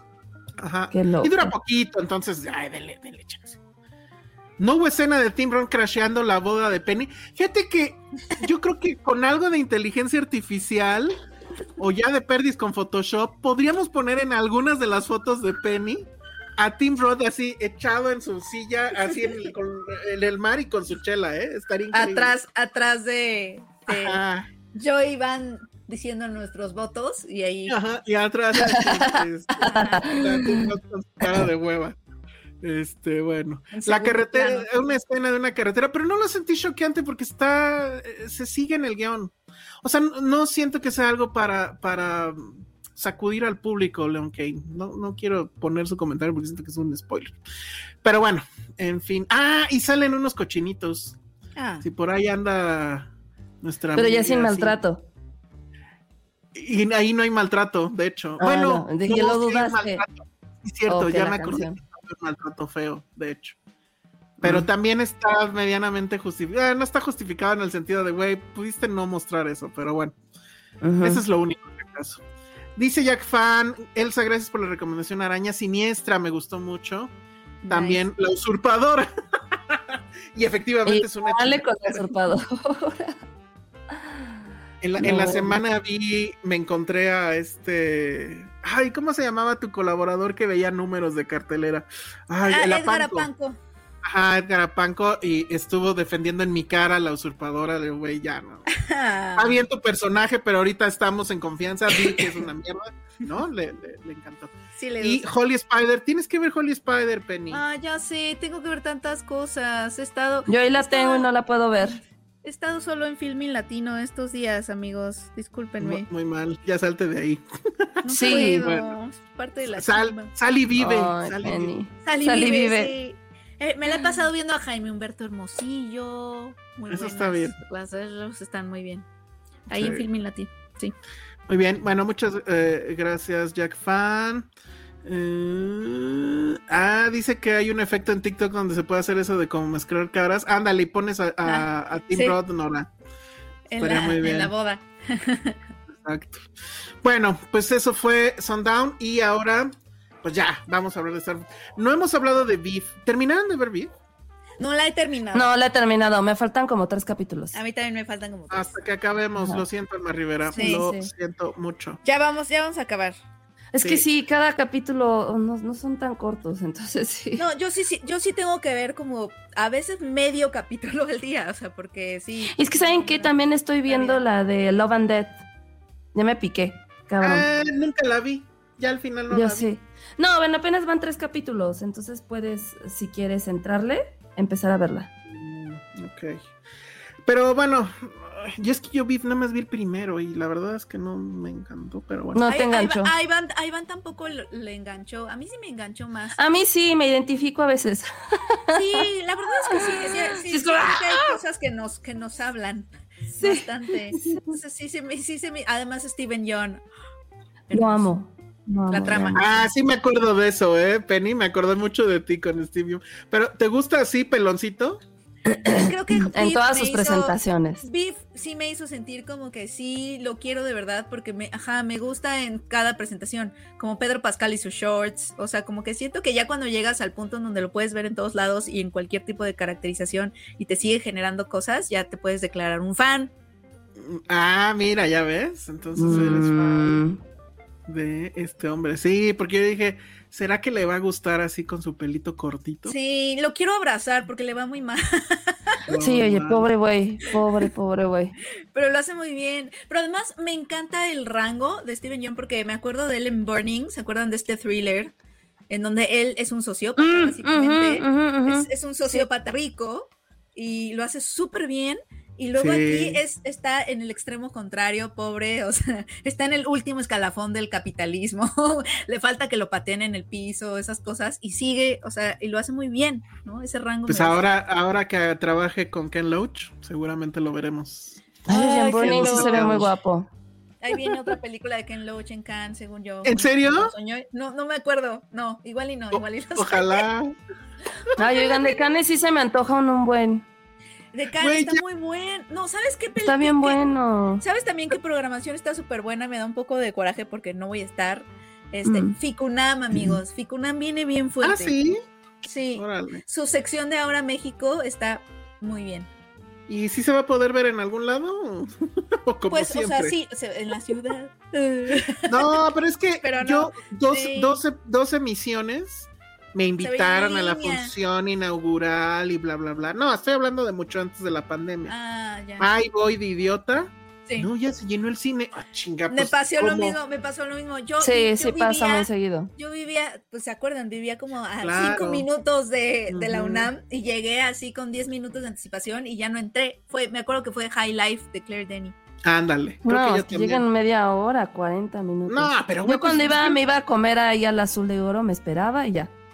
Ah, Sí. Ay, se come bien ahí. Se come bien. Sí, Pero es caro, ¿no? Un poco, ¿O sí. no? Sí, ¿no? sí. Bueno, pues este, a ver si la pasan en Torrento. Este, vamos a hablar de Star Wars. Bueno, vamos a hablar, yo quiero hablar de, de- pero muy rápido, de, ¿cómo se llama? Visions y del, del corto de Los Simpson. Eh, pero tenemos otra dinámica, queremos darle un poco la vuelta y Penny nos va a decir cuál es la dinámica porque ella la inventó. Ah. Yo no entendí ya nada. Ah, sí, bueno. no, es que le decía a Elsa que en otro podcast apliqué una dinámica que la verdad me la pasé muy bien. Este, que era adivinar, o sea, en este caso Star Wars, es como adivina a tu amigo. seguramente hay un título mejor, discúlpenme, pero es como yo, o sea, por ejemplo, Ale hace rápido una lista de, no sé si traigas esas preguntas, Elsa, o las inventamos. Sí, aquí, están. Pero son como unas preguntas que nos van a hacer y, por ejemplo, yo tengo que adivinar la respuesta de Elsa. Es el juego de qué tanto es una adivina a tus amigos. Es, ah. es como qué tanto conoces a tus amigos, amigas, amigues. Ajá. Este, Entonces yo adivino las respuestas de Elsa y Ale y también los puedo escuchar y ustedes las mías y así para ver que a ver si, si nos atinamos. Son ciertas preguntas del universo de Star Wars. Si quieres yo yo las voy haciendo. La gente si quiere también puede hacer preguntas y que sean para los tres. Entonces, por ejemplo. Exacto. A ver, empezamos contigo, este Penny. ¿Qué personaje de Star Wars crees que Ale y luego yo es el que más odiamos. Y no se vale, evidentemente, el que odia a todo el mundo, que es Jar Jar Binks. Ok. A ver. Eh, no se vale ese. Híjole. No, ese no se vale. Ok, el que Ale odia. Ay, es que Ale es tan linda. A ver. Eh, yo creo que quizá a Ale le podría caer mal. O sea, y, estamos hablando de series, todo el canon. Todo, todo el universo, ¿no? Todo, venga, todo. Uy, no me acordaba. Está bien fácil el odio. Sí, también. Ah, ya están diciendo ahí. Yo creo que a, Ale, ¿a ti te cae mal a Soka? No. ¿Cómo es la que tiene como rastas? Es Ajá, No, pues como... No. ¿No? bueno, a ver, a ver si los puedo escuchar. Aparte, ahorita que lo pienso, tengo varios que odio. Sí, yo también ya estoy pensando en dos al menos. A ver, de Elsa, de Elsa odias a ¿Odias a Luke? nah. No, no, ñoño. Luke es un ñoño. No, vete, ver, vete, a las, vete a las secuelas, tal vez. Ajá. Ah, ahí es bien fácil. No, ahí está ahí, todo. Ahí, ahí está todo. ahí está la carnita. Ale, Ale ¿tú, ¿tú odias a Padme? Ya no. mi respuesta en el, en el chat. Está súper fácil, Penny. Tú. Ah, no manches, cañón. Odias a Baby Leia. No, aparte. Baby Leia. Ale odia a Baby Leia. Me desespera, pero el que la odia, la odia con todo su corazón es Josué. Ah, cierto, sí. no, ¿ya quieres que te diga a quién odio? Sí, ¿a quién odias? ¿A quién odias? A pinche Fasma. Ah, no mames, pinche Fasma ridícula estoy. No, no, no, no, no, no, no, no. Y también a la otra ahí villana inútil. Ay, que así súper forzada. súper poquito, como que era su momento. Oigan, amigos, Qué triste que ustedes no me conocen. ¿O tú sí sabes a quién odio, Ale? No, a ver, a ver, a Elsa. ¿quién Al niño de la escoba. Exacto, el pinche niño de la escoba que barre con la fuerza. Muchas gracias, Marmondo, te quiero mucho. Ella sí puso la respuesta correcta. El niño de la escoba. no mames, ¿Por qué lo odias tanto? Pues, Oigan, ya sé quién también me caga. ¿Cómo era la villana de Obi-Wan de la serie? Ah, esa no la vi. Ay, sí, pero. Ay, no sé que todo el tiempo estaba jodiendo con. A ver, a ver, bueno, y Penny a quién odia. A ver, híjole, es que contigo sí está difícil. A ver, sí, Penny, tú amas a todos. Tienes, no, pero a ver, tiene que ser un capitalista. Odias a Anakin. Ah, sí, ah, el más chillón. Sí, sí Anakin. Anakin. es súper chillón. Sí, es horrible. Es el más chillón, lo hace mal. ¿Are you an angel? Ajá, y las cosas que dice, es, no, es un red flag desde el principio, totalmente. Sí, Ale, Ale sí le atinó muy caño. Pues es que imagínate, que hay que estar muy jodido para que Pat me diga, sí, sí le doy entrada a este niño, o sea. Ajá, es un niño, pero además cuando crece sigue siendo un niño. Sí, porque no existía Tinder en la galaxia para que tuviera más abanico de posibilidades.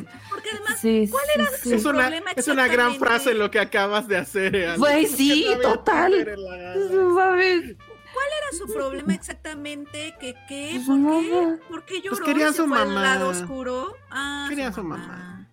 Sí, ahí sí no nos podemos meter. Pero esta mamada de de odio la arena porque no sé qué. Y, oh, esta madre, maten a ese oh, güey. O sea, sí está muy cabrón. Luego las vacas, Creo que... esas horribles que están ahí sí, retosando en el pasto. No, estúpido George Lucas. Y Baby Leia sí es un close second. Muy, Sí, muy, es muy, que, muy. perdón que la, la palabra es inmamable. Sí, Sí, la mamá. palabra es ¿Saben quién me inmamable. caga también? Rose ¿Quién? y Finn. Esos dos, por Ah, igual. Ah, yo Ay, estoy con la medio rescato No un manches, poco. Finn. No. Finn tampoco Pero me cae Finn- bien. Finn. Aunque nos digan racistas, ¿eh? A ver, y ya. No, y no es por eso. Ajá. No. Más, más que ellos, odio a Rey. Rey es una nulidad. Rey. No sirve pa' ni madres. No es un buen personaje. No avanza Todo nada enojado. No, Todo es que serio, no, No, no, no es un buen personaje. Y sabes, sabes, sabes qué? Yo pensaba que el problema era Daisy Ridley, pero la acabo de ver en Sundance en una película. Y dije, no. ¿En cuál? es una buena actriz. Ahorita les digo el nombre. Este, estaba muy buena. Igual y es una mía. Yo traigo una con ella. Ah, sí. Ay, el, Ah, el la voy a personaje, buscar. El personaje de Lupita Nyong'o no está, no, no lo odio. ¿Y saben por qué? Pues indiferente. No, es que siento que es bien ligadora, porque te acuerdas que dice algo así como que se dio a Chubaca o algo así. Que dice, luego, luego lo vemos. Algo así, ajá. Entonces dije, "Ay, ya, qué es- pedo. Este Neta. comentario, este, comentario, este comentario de Mar Mondo que dice que Ale es el meme del gatito que dice, pero ¿saben lo, qué es lo que más me encanta? Sí, sí soy. Es que hoy se me están viniendo a la mente muchos personajes que digo, güey, ¿qué pedo con estos? No, es que ahorita ya, ya que abrimos esta, ya que abrimos esta llave está difícil cerrarla, porque sí hay muchos personajes que nos generan muchas cosas. Ahí está, ya ven. Ay, güey, espérense. Este, Haydon uh, Onodera dice, sí, dice que es su novio, mi novio Chewie. Ah, dio a no. Chewbacca. O sea, a esa mujer le gusta el sexo rudo. ¿No? O sea. Chubaca, o sea, no Chewbacca creo es, un que... pe- es un perrito, ¿no? ¡Ay, no! ¿Qué imagen No, acabas de no, poner? no. Está inspirado en el perrito de George Lucas. Sí, sí, sí. Sí, pero no, no en ese contexto, Penny. No, ya. A ver, Por rápido antes de que se vaya. Oigan, eh, a Ra- ver, ah, Rana Reno 333 acaba de meter un muy buen super chat, pero no puso nada. Entonces, Ah. porfa, ¿Qué quieres de nosotros? Rana Reno. Sí, pero creo que puso un emoticón, ¿no? No, porque incluso acá adelante luego pone fuck, manda super chat sin mensaje. Entonces, estás todavía muy a Ay, tiempo. Gracias. Pero no nos dinos- vamos a ir. El podcast va a durar ocho horas hasta que pongas un mensaje. Dinos, dinos qué quieres. Cálmate. ¿Qué quieres de nosotros? Oye, ¿qué otra pregunta? Pasemos a la otra. A ver, sí. este, Sí, porque mi lista de inmamables iba a seguir y seguir. Ajá. Ah, ¿qué- qué r- a ver, Penny, ¿qué robot seríamos nosotros? Ah, ok. Eh, creo que Elsa sería el robot. ¿Hay un robot gruñón? Sí. Eh, ¿Cuál es ¿Cuál el robot más gruñoncín? O un pero, que, pero ¿qué amas? Mm, Mm, No sé. Oye, no, sí. ¿Qué Mm, robot sería? No sé, ¿eh? no sé. A ver, Es necesito una buena lista. pregunta. Robots ¿Listo de? Robots Ah, Star podrías, podría ser un. Es que tenía nombre, ¿no? Los droides. A ver. ¿Cuál? Elsa, ¿no te gustaría ser Arturito? Eso, me- eso Sí, bien. pero pues no que pone el bote de basura ese. Eres el, el droide Uva. Uva, el que ¿Cuál es ayuda a Padme a dar a luz. Algo así No. dice, ¿no? Uva. Ha de ser del carajo ser ese robot, ¿no? Uva. No, ¿sabes cuál eres, Elsa? ¿Te acuerdas que ese robot, tal vez, ¿te acuerdas que en The Mandalorian hay un robot? que Ese es el que estaba matar- pensando. ajá, que, que primero quiere matar a Baby Yoda, pero luego lo reprograman y se convierte Ajá, yo también estaba pensando. cuida- El que gira así bien en su cuidado, en su cuidador, yo siento que es ese, porque si tienes una, una parte muy tierna que no dejas ver muy. O el de Rock One. Maybe el de Rock One también. Yo quisiera ser el de Rock El One. de Rogue One. El, sí. el que le da su cachetada a Diego Sí, Luna. el de Rogue One. Sí, sí, sí. Y el otro cagado de risa. Te dije, no A votes ver. por ese cabrón y ahí estás de pendejo. Claro, claro, le doy su cachetada a Diego Luna. Ale, Ale, ¿cuál querría ser? A ver. Eh, mm, mm, Ale, ¿cuál Uva. A ver otra vez, Ale. El de uva. Uva. Uva, no mames. Ah, yo ya sé cuál sería. Chale. ¿Cuál? ¿Cuál? No sé cómo se llama, pero no hay en una serie uno, no es en Andor, hay una que es como súper sindical, o sea, Ah, claro, no. ¿Sabes cuál? súper activista. ¿Cuál? Eh, ¿Pero en no es Andor? una que tiene que, no, no es Andor, acaba de ser, es mujer, bueno, es femenina y es muy como activista y como... No es la que hace que tienen que reprogramar o algo Phoebe Waller Bridge. Creo que sí es ella. Ajá. Pero no era porque era muy activista y muy proactiva y que es como de no, ya cálmate. No me acuerdo cuál es. A ver, no, sí. no me acuerdo. Pero es que eso era en, en la de solo. Ay, no, pues ahí sí es en esa, ahí me perdieron para siempre.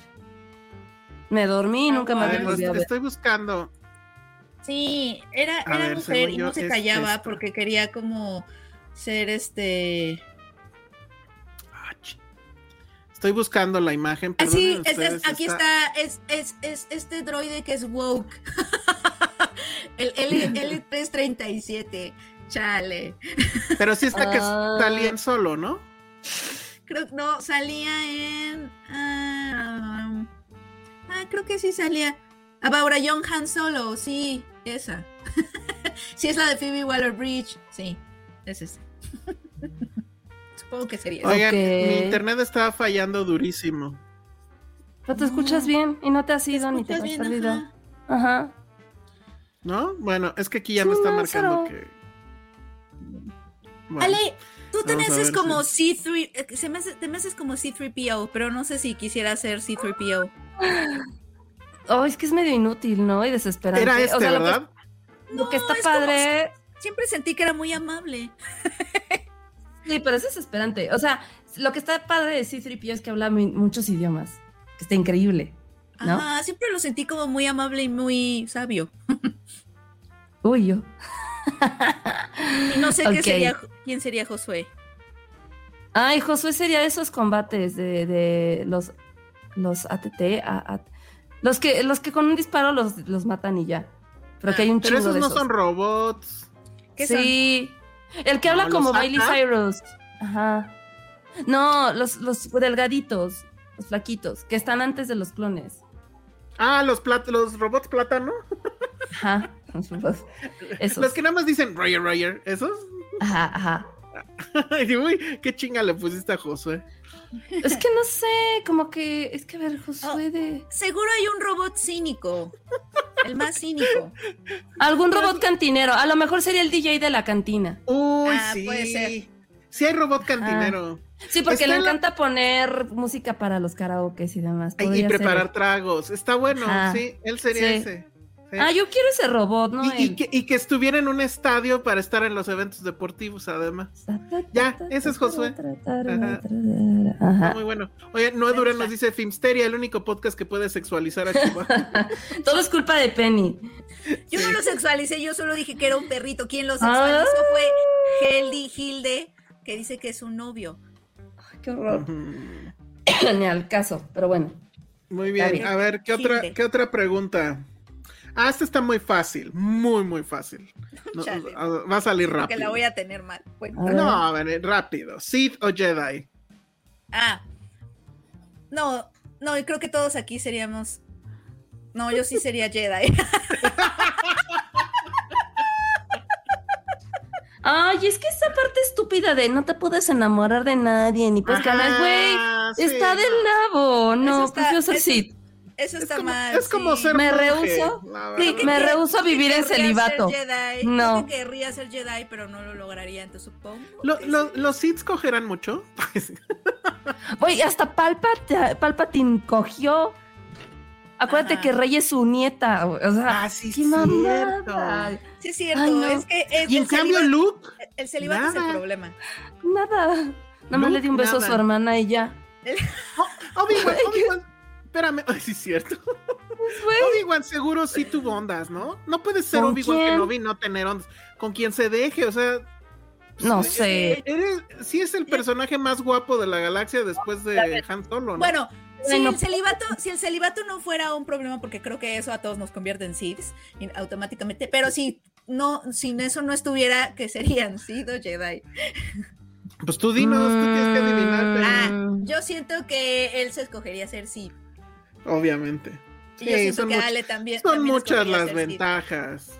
Sí, es que imagínate, ser un Jedi, o sea, sí está padre, Pero imagínate, todo el tiempo tienes que andar rindiendo cuentas, no puedes hacer nada porque te regañan. La trencita esa ridícula que tienes que traer. Este, ¿Es, es obligatoria la trenza. Ah, bueno, no tengo Lo traen los padawans. Sí, los padawans, sí. La, Los y padawans ya cuando, ya cuando te vuelves chido, ya la cortan. Ya. Mm. Sí, mejor es. sí. Claro. Mira, todos somos Seeds, excepto Penny, dice Monse. Chale. Pues sí, es que sí. Bueno, sí. Pero sí tendrás que rendir muchas cuentas. Sí, claro, se supone que hay un un consejo Jedi. Jedi. Hay un consejo Jedi, entonces tú tienes que ir a ese consejo a platicarle santo y seña de fui ya para acá, hice esto. No, pero no puedes ir a esto otro y así. Eso o sí suena un poco controlador. Pero no puede ser un Jedi que viva en un planeta aislado y hacer el bien ahí, en ese planeta, y ya, no decirle a nadie. No Pues- sabemos, Penny. Es que sí parece como ser monje, o sea, son muchas reglas medio estúpidas. O sea, Ándale, entrada lo- lo del celibato es así como de, güey, ¿por qué? Sí, Por eso porque dicen que no puedes tener apegos pederastas. porque el apego genera este, Porque los sentimientos apegos violentos, ansiedad. De hecho, yo por eso, o sea, quitando que es muy mal actor y lo que quieras, o sea, evidentemente estoy con, con ¿cómo se llama? Anakin. Anakin es muy mal actor. Sí, o sea, quiere rescatar a su mamá, quiere, o sea, quiere hacer todo lo que claro que uno querría hacer. ¿Es muy mal actor o muy mal personaje? Eh, Las dos ambas. cosas, probablemente. Sí. Sí. Karim Quiroz dice, en la historia expandida se acabó el celibato, Luke se casa con un aprendiz de Palpatine, que es Mara Jade. Ah, sí me acuerdo que existía algo Ah. llamado Mara Jade. Bueno, siendo Ah. Discúlpenos, amigos. Por cierto, paréntesis. Es la última vez que hablamos de anime en este programa, ¿eh? Sí, Porque oigan, vieran está La cañón. chinga que nos metieron el programa No. pasado No vi. En los no, Se comentarios- acabó fuereños del anime. se acabó Fuereños de... A ver, nunca dijimos que fuéramos expertos. Si la sección se llama Fuereños del anime, pues es porque no sabemos nada. Estamos llegando a este país llamado Hubo personas anime. que se enojaron porque hablamos. No, de pero anime. cabrón. Sí, que te pidan no o sea, es- que no hablemos de lo que no sabemos. Estoy de acuerdo. Uy, pero, no, pero hubo no una sabemos. advertencia. Pues no sabemos. no, y si estamos no- hablando de una película, no del producto per se, ¿no? Y Pues sí.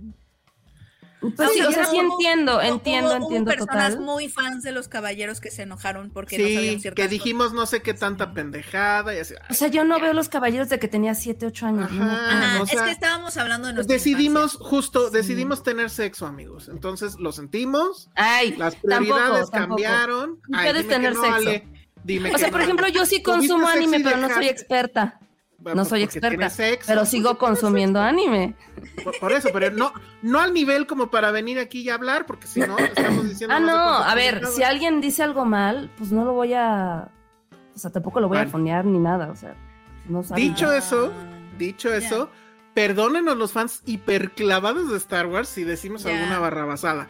No leí las novelas extendidas, jamás lo voy a hacer. O sea, si no he leído La Guerra y la Paz, no veo por qué tengo que leer este, las novelas extendidas de, ¿no? Entonces, Ay, la, espero algún día leer La Guerra y la Paz, ¿verdad? la guerra y la paz. Este, Dice ¿qué pasó con lo del anime? No me entré yo tampoco, Evelyn. Vean los comentarios que nos dejaron en YouTube, en- Sí. en- no en el en vivo, obviamente, sino en el en muerto.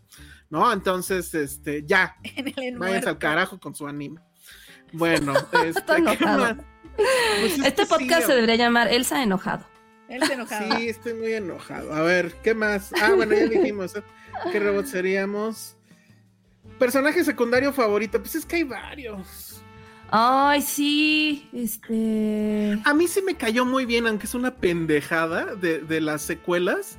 El, chunchito ese, la cosa esa chiquita que le borra la memoria así tripío, se la vuelve a poner, que nada más grita. así. ¿Sí se acuerdan cuál? No sé cómo ¿No? se llama. Así está así. Sí, ya, ya, sí, sí, sí. Ah, sí, sí, sí. Ese me cayó muy bien. Sí. Ok. Ese sí es personaje triple secundario. ¿Saben también cuál me cae muy bien? Pero está A mí, muy mal ah, que lo bueno, diga. yo ya sé quién. El robot que tortura robots. En, ¿Dónde es eso? ¿En la tercera, creo? ¿O en la primera? Ajá. Que ya ves que Ah. está un robot eh, de los de caja y que lo Ajá. voltea y le pone unas barras calientes en sus patitas y el Ah. robot chilla. No sé, me cae bien porque es una estupidez. ¿no? O sea, ¿Por, qué, ¿Por qué chillaría el otro robot, etcétera? Pero bueno. ¿Quién sabe? No, a, mí el que me gusta de secundario sería Darth Maul. Híjole, pero terminó en pendejada, ¿no? No, no, no, no, no quiero saber, pero, o sea, cuando lo vi por primera vez, lo conocí, dije, ah, esto es lo mejor de esta película. Ok. Sí, estaba bien padre. Nunca me convenció lo de la cara, pero nos dio los cinco segundos más chingones de una pelea de sables, ¿no? Cuando estaban partiéndose la madre con Obi-Wan. Toda esa escena es. No mames. No, porque además el pendejo de Lucas la corta y, regresa a los robots, este, a Jar Jar Binks y que es así de. Lucas, me vale madre lo que esté pasando, regresa a la pelea. Pero si haces el edit de toda la pelea sin ese estúpido, bueno, mames, es una gran pelea. Sí, sí, sí, sí. Yo creo que es una muy gran pelea.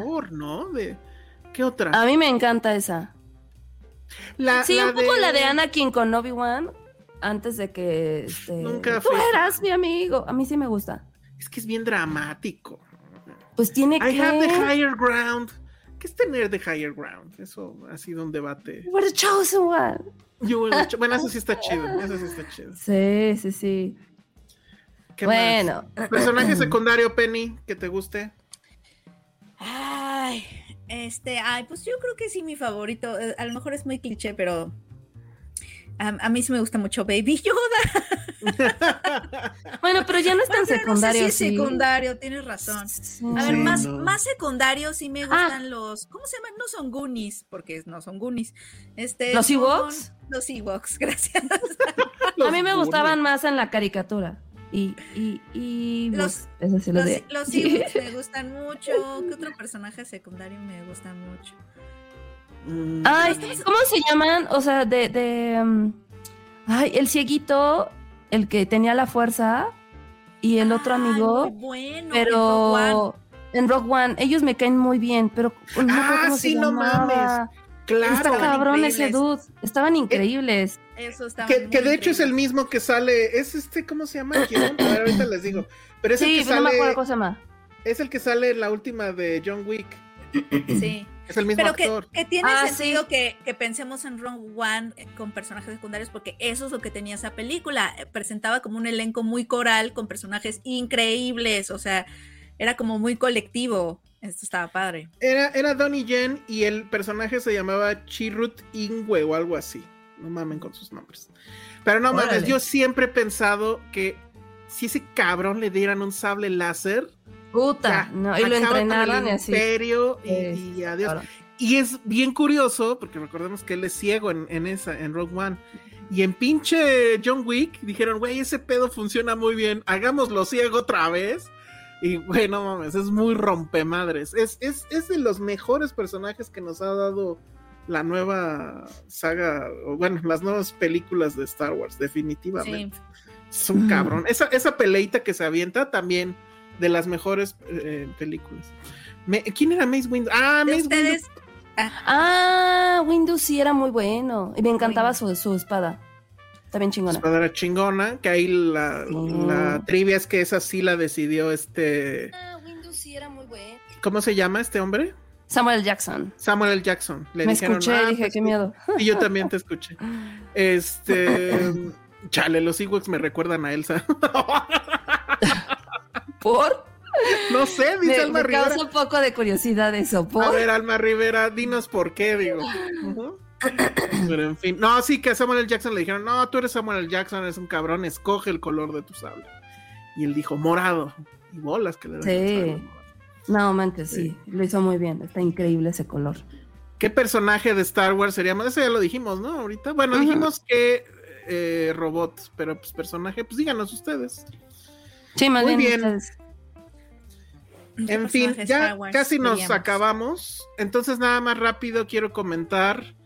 Bueno, hubo dos cosas nuevas de Star Wars, como si hicieran falta, ¿no? Que salieron hoy por uh, May the Fourth. Uno es. Ay, sí otro corto animado de Los Simpson que se llama algo así como Rock Not Necessary One o algo así. Lo pueden ver obviamente en Disney Plus. Es una mierda.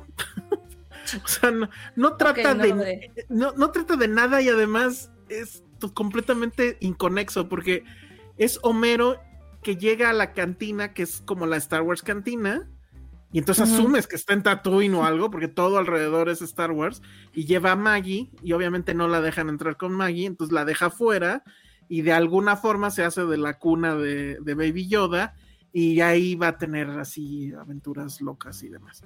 Está malísimo, malísimo. Lo único es que es mudo, ¿no? O sea, no hay diálogos y dura pues, 10 minutos, yo creo. La animación, pues es la animación de los Simpsons de ahorita, que es hiper, hiper perfecta, pero, güey, terrible. O sea, sí es así como de, ay, cabrón, teníamos que hacer el corto de, Star Wars y, lo hicieron así como, por lo menos el guion, ¿no? Digo, la animación evidentemente les tomó ahí un rato, pero bueno.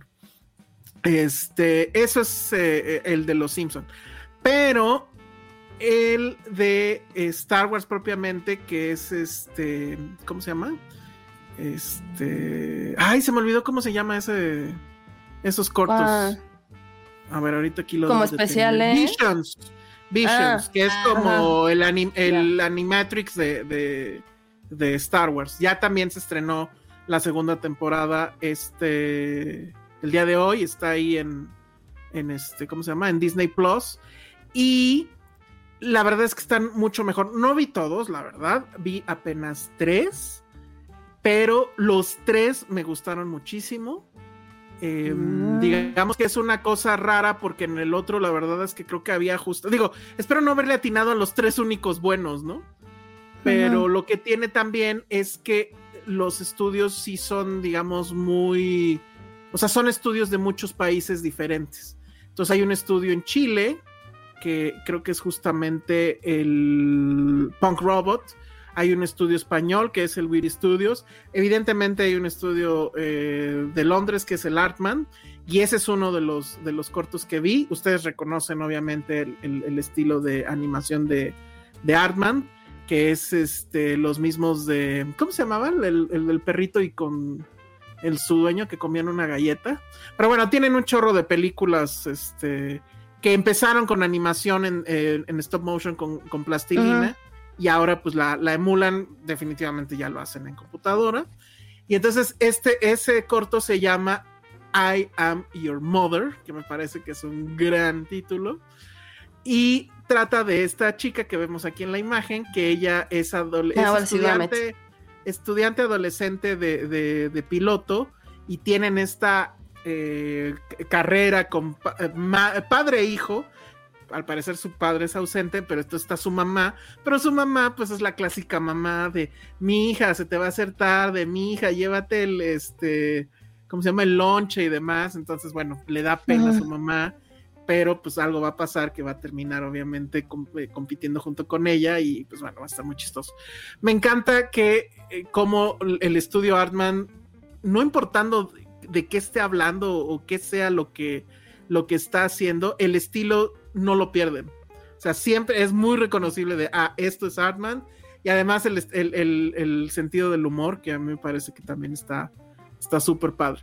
Luego hay otro que se llama, creo, Sid, lo estamos viendo en la imagen, es el primero, es con el que abre la, pues esta serie de cortos. Todas las imágenes son de este estilo, que son como si fueran brochazos en un canvas gigante. Me recuerda mucho estos, no sé si... Está padre. Ajá, no sé si llegaron a usar estos, estas cosas de realidad virtual para pintar. Así que ah, tu casco y que tienes el tipo de pinturas que salían eran de este estilo. Ay, qué bonito. Se ve bien bonito. Sí, se ve padre. Este es un este, corto que tiene que ver con esta chica que se ve aquí en la imagen, que entiendes que en algún momento fue Sid y ya no quiere serlo.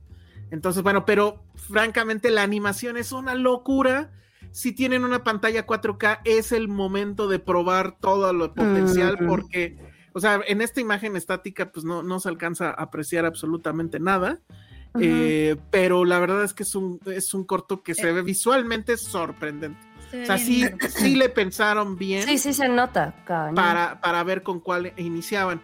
Hay otro que es también de, del estudio chileno. Ese no tengo imagen aquí, pero bueno, esa es una historia que tiene que ver evidentemente metieron mucho la sensibilidad ahí de, la comunidad chilena, es esta familia cuya mamá, pues al parecer era una gran Jedi, pero llegar, llegó, el, llegó el imperio a donde vivían, que era este lugar con, recursos naturales y demás, y como el imperio pues se llevó su agua y contaminó sus tierras y demás, y ahora a los hijos les va a tocar hacer la resistencia.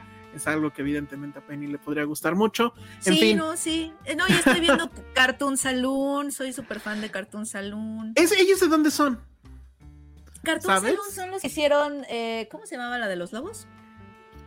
Ah, la de claro. este. La que estuvo nominada. Sí, Sí. maldita sea. Ay. La de ¿cómo Apple. se me olvidó? Wolf Son algo, ¿no? irlandeses. Wolf- Sí. Wolf- Entonces, Wolf- bueno, están no, ellos. Wolfwalkers. Wolfwalkers. Wolfwalkers, Gracias, exacto. Ah, ah, me va a dar un tic. Ah, hay estudios de Corea del Sur, de Francia, de India, obviamente hay uno eh, eh, de Japón y Estados Unidos y de Sudáfrica. Y por ejemplo, este de I Am Your Mother, pues obviamente está dirigido por una chica. Hay de hecho tres directoras, estoy viendo aquí. Entonces, la verdad es que está bien padre. O sea, creo que lo mejor que puede pasar con Star Wars, o que ha estado pasando con Star Wars desde hace mucho, es justo cuando los fans no nada más son fans, sino que toman el universo y lo llevan a otros lugares y efectivamente se convierte en algo mucho más grande, emulando cierto diálogo famoso de la película, es algo mucho más grande de lo que nos podríamos este, imaginar. Y, eh, La primera de Visions, la verdad es que me pareció bastante deficiente, solo había, creo yo, un par que, que sí se salvaban, pero en este, al parecer, todos están de muy buen nivel y visualmente son bastante, bastante chidos. Entonces, pues no he visto todos, igual los checo y ya después les digo, pero lo poco que vi me hizo muy feliz. Y sí dices, ah, qué chido que... O sea, pueden estar las secuelas y las precuelas y toda esa mugre, pero llegan estos personajes y básicamente rescatan Star Wars y te recuerdan por qué estás, eh, eres fan, ¿no? De, de Star Wars. Y bueno, pues con eso creo que ya nos vamos. Estamos cumpliendo estrictamente las dos horas, pero quiero mandar dos mensajes. Mandate Primero- mensajes. El primer mensaje es platícales, porque es para tu vecino, Ale. ¿Qué? Platícales lo que pasó, acuérdate, el fin de semana que estábamos en reunión. Ay, de- claro. Queremos mandarle un saludo, que se llama Carlos, ¿no? Se llamaba Carlos, sí. Sí, es que el fin de semana nos vamos a echar un cafecito aquí en, en la- en el barrio y de repente estábamos ahí echando el chisme, planeando, este, platicando sobre el podcast y demás y de repente pasó un chico y así de, ustedes tienen un programa, ¿verdad? Y nosotros, sí, es que yo los escucho, es- fue lo más random y más cagado de la vida. Y es vecino, saludos a nuestro vecino Carlos, que nos ¡Ey! escucha, muchas gracias, este, por Hola, todo. Y pues sí está bien padre encontrar así a la gente en la calle y, Y luego nos se encontramos, ¿cómo se llama esta chica? Ay, luego nos encontramos a Monse de Netflix, ella estaba en, en Disney. de Netflix, sí. Estuvo muy cagado también eso. Esa fue la tarde de encontrarnos cagado. gente sin movernos. Porque estábamos Sí. ya. Ajá. Sí, Qué sí, sí. bonitos. Entonces, Pero estuvo padre. Ajá, entonces un saludo al Saludos a Carlos. Carlos.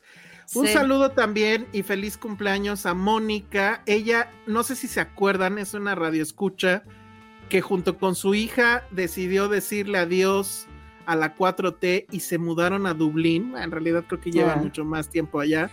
¿Fue por Y la que nos- 4T? No, no fue, no sé si fue por la 4T, estoy inventando. Que ella nos diga. Este. Ah, mira, pues creo que. Creo que justamente andaba por aquí, bueno, no sé. Pero. Ay, comentario. Sí, yo también ya lo vi. Dilo, Ale. ¿Cuál, cuál, El de Vero, ¿no? Ah, sí. Dice, a mí me ha tocado escuchar su podcast en una farmacia, una tienda y un café internet frente a mi casa. ¡Ay, qué padre! Guau, Ay, guau, guau. Todos- ¿Sabes saludos me a da? todos esos negocios que nos Me escuchan. empieza, a dar, me empieza a dar vértigo cuando nos cuentan estas cosas porque empiezo a pensar, ay, no, no, ya, tienes que cuidar más lo que dices, deja Yo también, yo también. O sea, ya- "Mm". hoy hablamos de sexo con Chubaca, o sea, y luego Penny, tú nos diste ahí una imagen para no. No, ¿sabes qué? Lo peor es cuando veo los comentarios de los papás, o sea, no manches, ahí la, la hermana de Claro, Josué y su mamá mandándole mensajes y yo así de, van a pensar que vive con una lépera, algo así de, no, no, no, no, no, qué horror. Sí, sí, sí, sí. Sí, yo, me empiezo a poner, este, me empieza a dar como pánico escénico un poco. Sí. Porque de, pronto aquí en confianza con nuestros podescuchas que ya conocemos, pero no, o sea, ¿ya sabes? Nos dejamos llevar, nos dejamos llevar. Nos dejamos llevar, empezamos a decir tonterías, ah, discúlpenos. Sí. Por ejemplo, Monse dice, todos ellos saben qué calzones usan. Exactamente. Exacto. Ese es el tipo de cosas a las que me refiero. Sí. De hecho. Yo todavía me acuerdo así. Yo, me acuerdo muy bien de qué dijo cada uno, porque ahora cada vez que los veo me voy a comprar algo, siempre pienso, ah, como el de Ale, ah, como el de me pasa es Sí, es que ya hablamos demasiado de todo. Luego Jack Fan dice, mi mamá odia a Josué y a Elsa, ah. pero ama a Penny y Ale. Ah, saludos a tu mami, Jack Fan. es un equilibrio. Son buenos chicos, son buenos chicos. Es, el Jing y Yang. Se descarrilan de repente, pero son buenos chicos. Se descarrilan. ¿Ah? Muy bien. Bueno, pues entonces un saludo a Mónica y a Jessica, que es desde Dublín nos este, escuchan y nos han estado preguntando ellas nos han estado preguntando, incluso me mandaron una foto donde están en Dublín y traen una tote bag y dicen, esta tote bag podría ser la de Filmsteria. Y hace rato alguien aquí también en el público nos dijo, oigan, ¿cuándo van a venir las tazas de Filmsteria y demás? Bueno, Uy. les tengo y ya estoy autorizado para darles una noticia. Algo va a pasar próximamente. Ay, yo ya sé, ¿no? Ay, Penny. Y yo así de, ¿qué va a pasar? Oigan, a ver. Penny ama tanto los spoilers que se auto-spoilerea a ella misma. Sí, sí, sí, sí, sí. Y yo así me empecé a emocionar como de, ¿qué va a pasar? ¿Qué va a pasar? Pero yo creo que yo ya sé. Todo mal. Disculpen, Disculpen a todos. Disculpenla. Sí, perdónenla. La vamos, la, vamos, a sacar más seguido. Más seguido. Este, algo va a pasar próximamente. Vamos a tener un evento. No puedo decirles todavía de qué. No les puedo decir todavía cuándo. Pero estén muy pendientes porque obviamente va a haber una dinámica. Y este, y además esperemos, ya no sé si decir eso porque capaz que no se cumple, pero bueno, va a haber un evento. Este, esperemos estar ahí todos con ustedes. Y pues nada, es lo único que puedo decirles ahorita. Pero de todas esas preguntas. Pronto lo sabrán. Ajá, pronto sabrán. Y, vienen ahí varias, varias sorpresas. También queremos felicitar porque creo que este domingo es cumpleaños de Cintia uh. Salmerón. Todos a la casa de Cintia, la Todos a la casa de. Cintia, porque además. ah, pero eso no sé si lo puedo decir. Bueno, va a tener creo una nueva chamba que está se ve interesante. Ah, qué bien, qué bien. Tengan bonitos trabajos para que después nos contraten. Exacto. O que nos manden superchats en dólares, por favor. No, pero también contrátenos. Sí, yo puedo. Necesitamos que nuestros podescuchas triunfen en la vida para que nos pongan en dólares eh, los superchats. Para que nos ayuden a salir a salir de esta precarización, por Dependemos de ustedes. Sí, sí total. Como pueden ver, no tenemos más habilidades que ah, chinga. Oigan, a ver, esto, eh, ahora sí que sí me interesa. Bueno, a ver, rápido. Hugo Hernández dice, también los pongo en mi negocio. Muchas gracias, Hugo. Creo que él sí nos había dicho. Sí, gracias, Hugo. Oigan, ¿esto será real? Hace dos semanas me enteré que Ofelia Pastrana es fan del podcast. ¿De, de cuál ah, podcast? ¿Del, suyo? Ah, yo soy fan. Es así, nada más porque no te puedo sacar. ya se oh, fue, ¿no? Con mi comentario. No, pues, está increíble. Sí somos fans de Ofelia Pastrana, obviamente. Obviamente. Ay, qué padre. Este, me daría un poco de, de nuevo, pánico escénico de saber. Sí, Ofelia Pastrana ya sabe de qué calzones usa. Que alguien, que alguien. Bueno, pero si ya se quedaron es porque saben que somos léperos. Oye, lo que está diciendo Alex Juárez está terrible. Mi novia no le gusta Filmsteria porque los miércoles la pelo menos a ella por usted. Ay, novia de Alex, préstanoslo tantito o únetele. No, pero más bien, Alex, que, o sea, no, es que tengo muchas preguntas, Alex, para ti. Me genera muchas, muchas preguntas. Quérenos. o sea, Alex, no, no. No creo que ese sea el problema. Ángel López, ya no sé si esto es un buen mensaje o no, dice, no jodan, no cambien nada, son populares por todas las mamadas que... Muy bien. Muy bien, nos da mucho gusto. Oigan, también fue cumpleaños de, de José Ismael. Feliz cumpleaños, fue el martes, nos está poniendo. Muchos cumpleañeros. A ver, si son cumpleaños de ahorita, ¿cuándo fue concebido? Todos ellos. Ah, yo, pensé que ibas a preguntar lo mismo que iba a preguntar yo, Elsa, que si son cumpleaños de ahorita, ¿qué signos serán? Yo también pensé en los signos. son Tauro, pero Elsa sí. No, a mí me interesa saber cuándo fue concebido. Si fue, si fue un amor de verano, si fue en los fríos de diciembre. No, de los fríos de diciembre soy yo. Entonces esto fue un, un 15 de septiembre, tal vez. Tal vez. Un amor patrio. ¿Ah? Ajá. Un amor, ¿Eh? Fueron a dar el grito. Fueron a dar el grito. Eh, muy bien.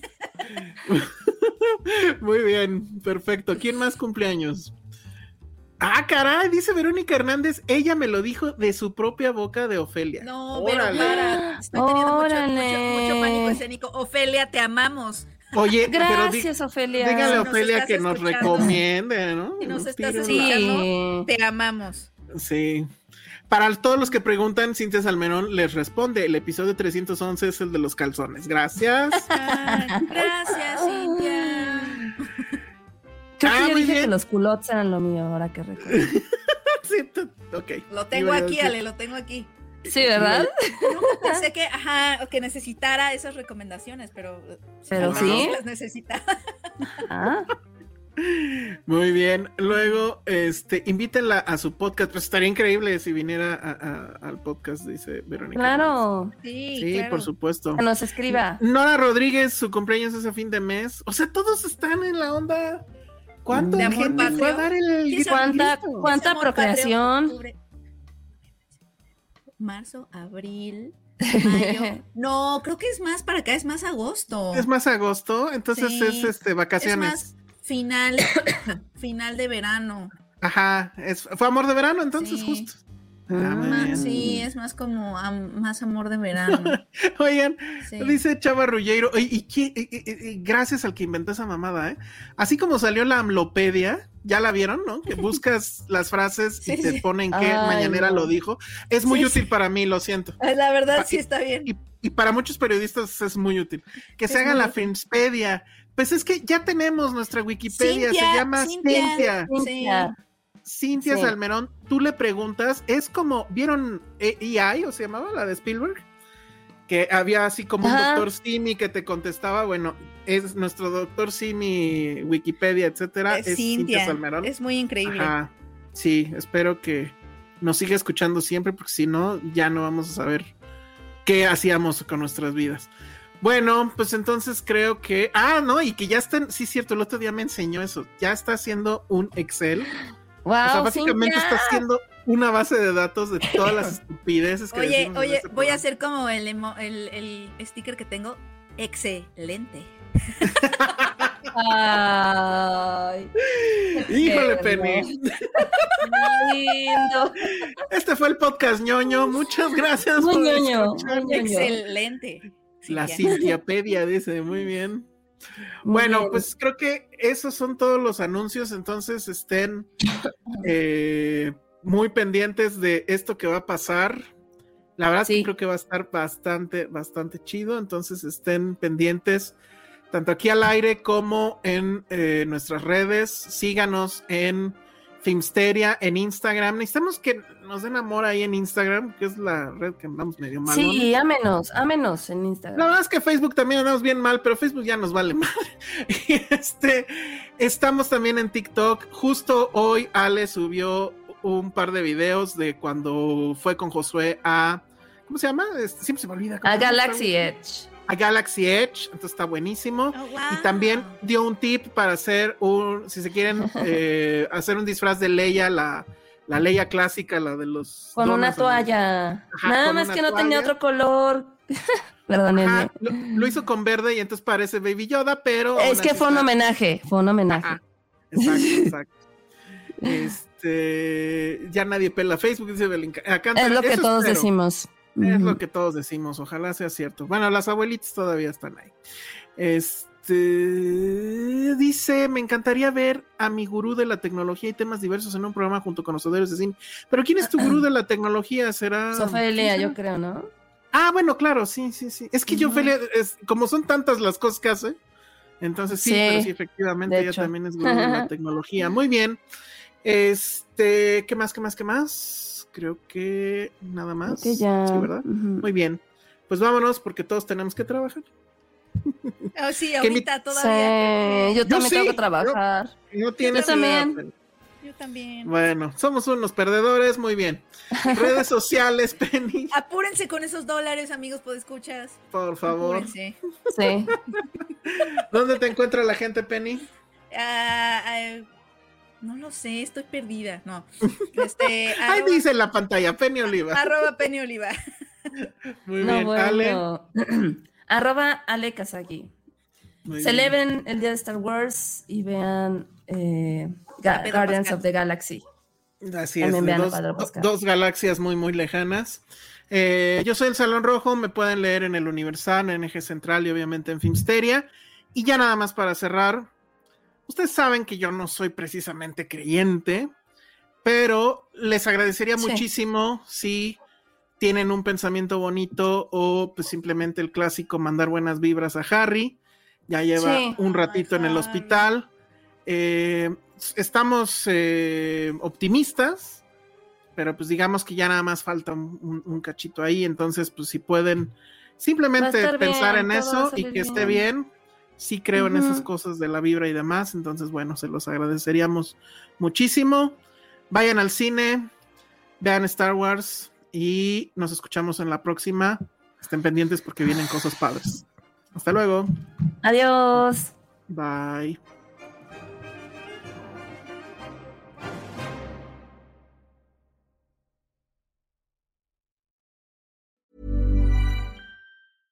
Hey, it's Paige DeSorbo from Giggly Squad. High quality fashion without the price tag. Say hello to Quince.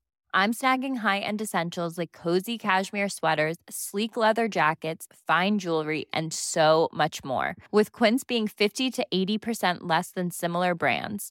And they partner with factories that prioritize safe, ethical, and responsible manufacturing. I love that. Luxury quality within reach. Go to quince.com slash style to get free shipping and 365 day returns on your next order. Quince.com slash style.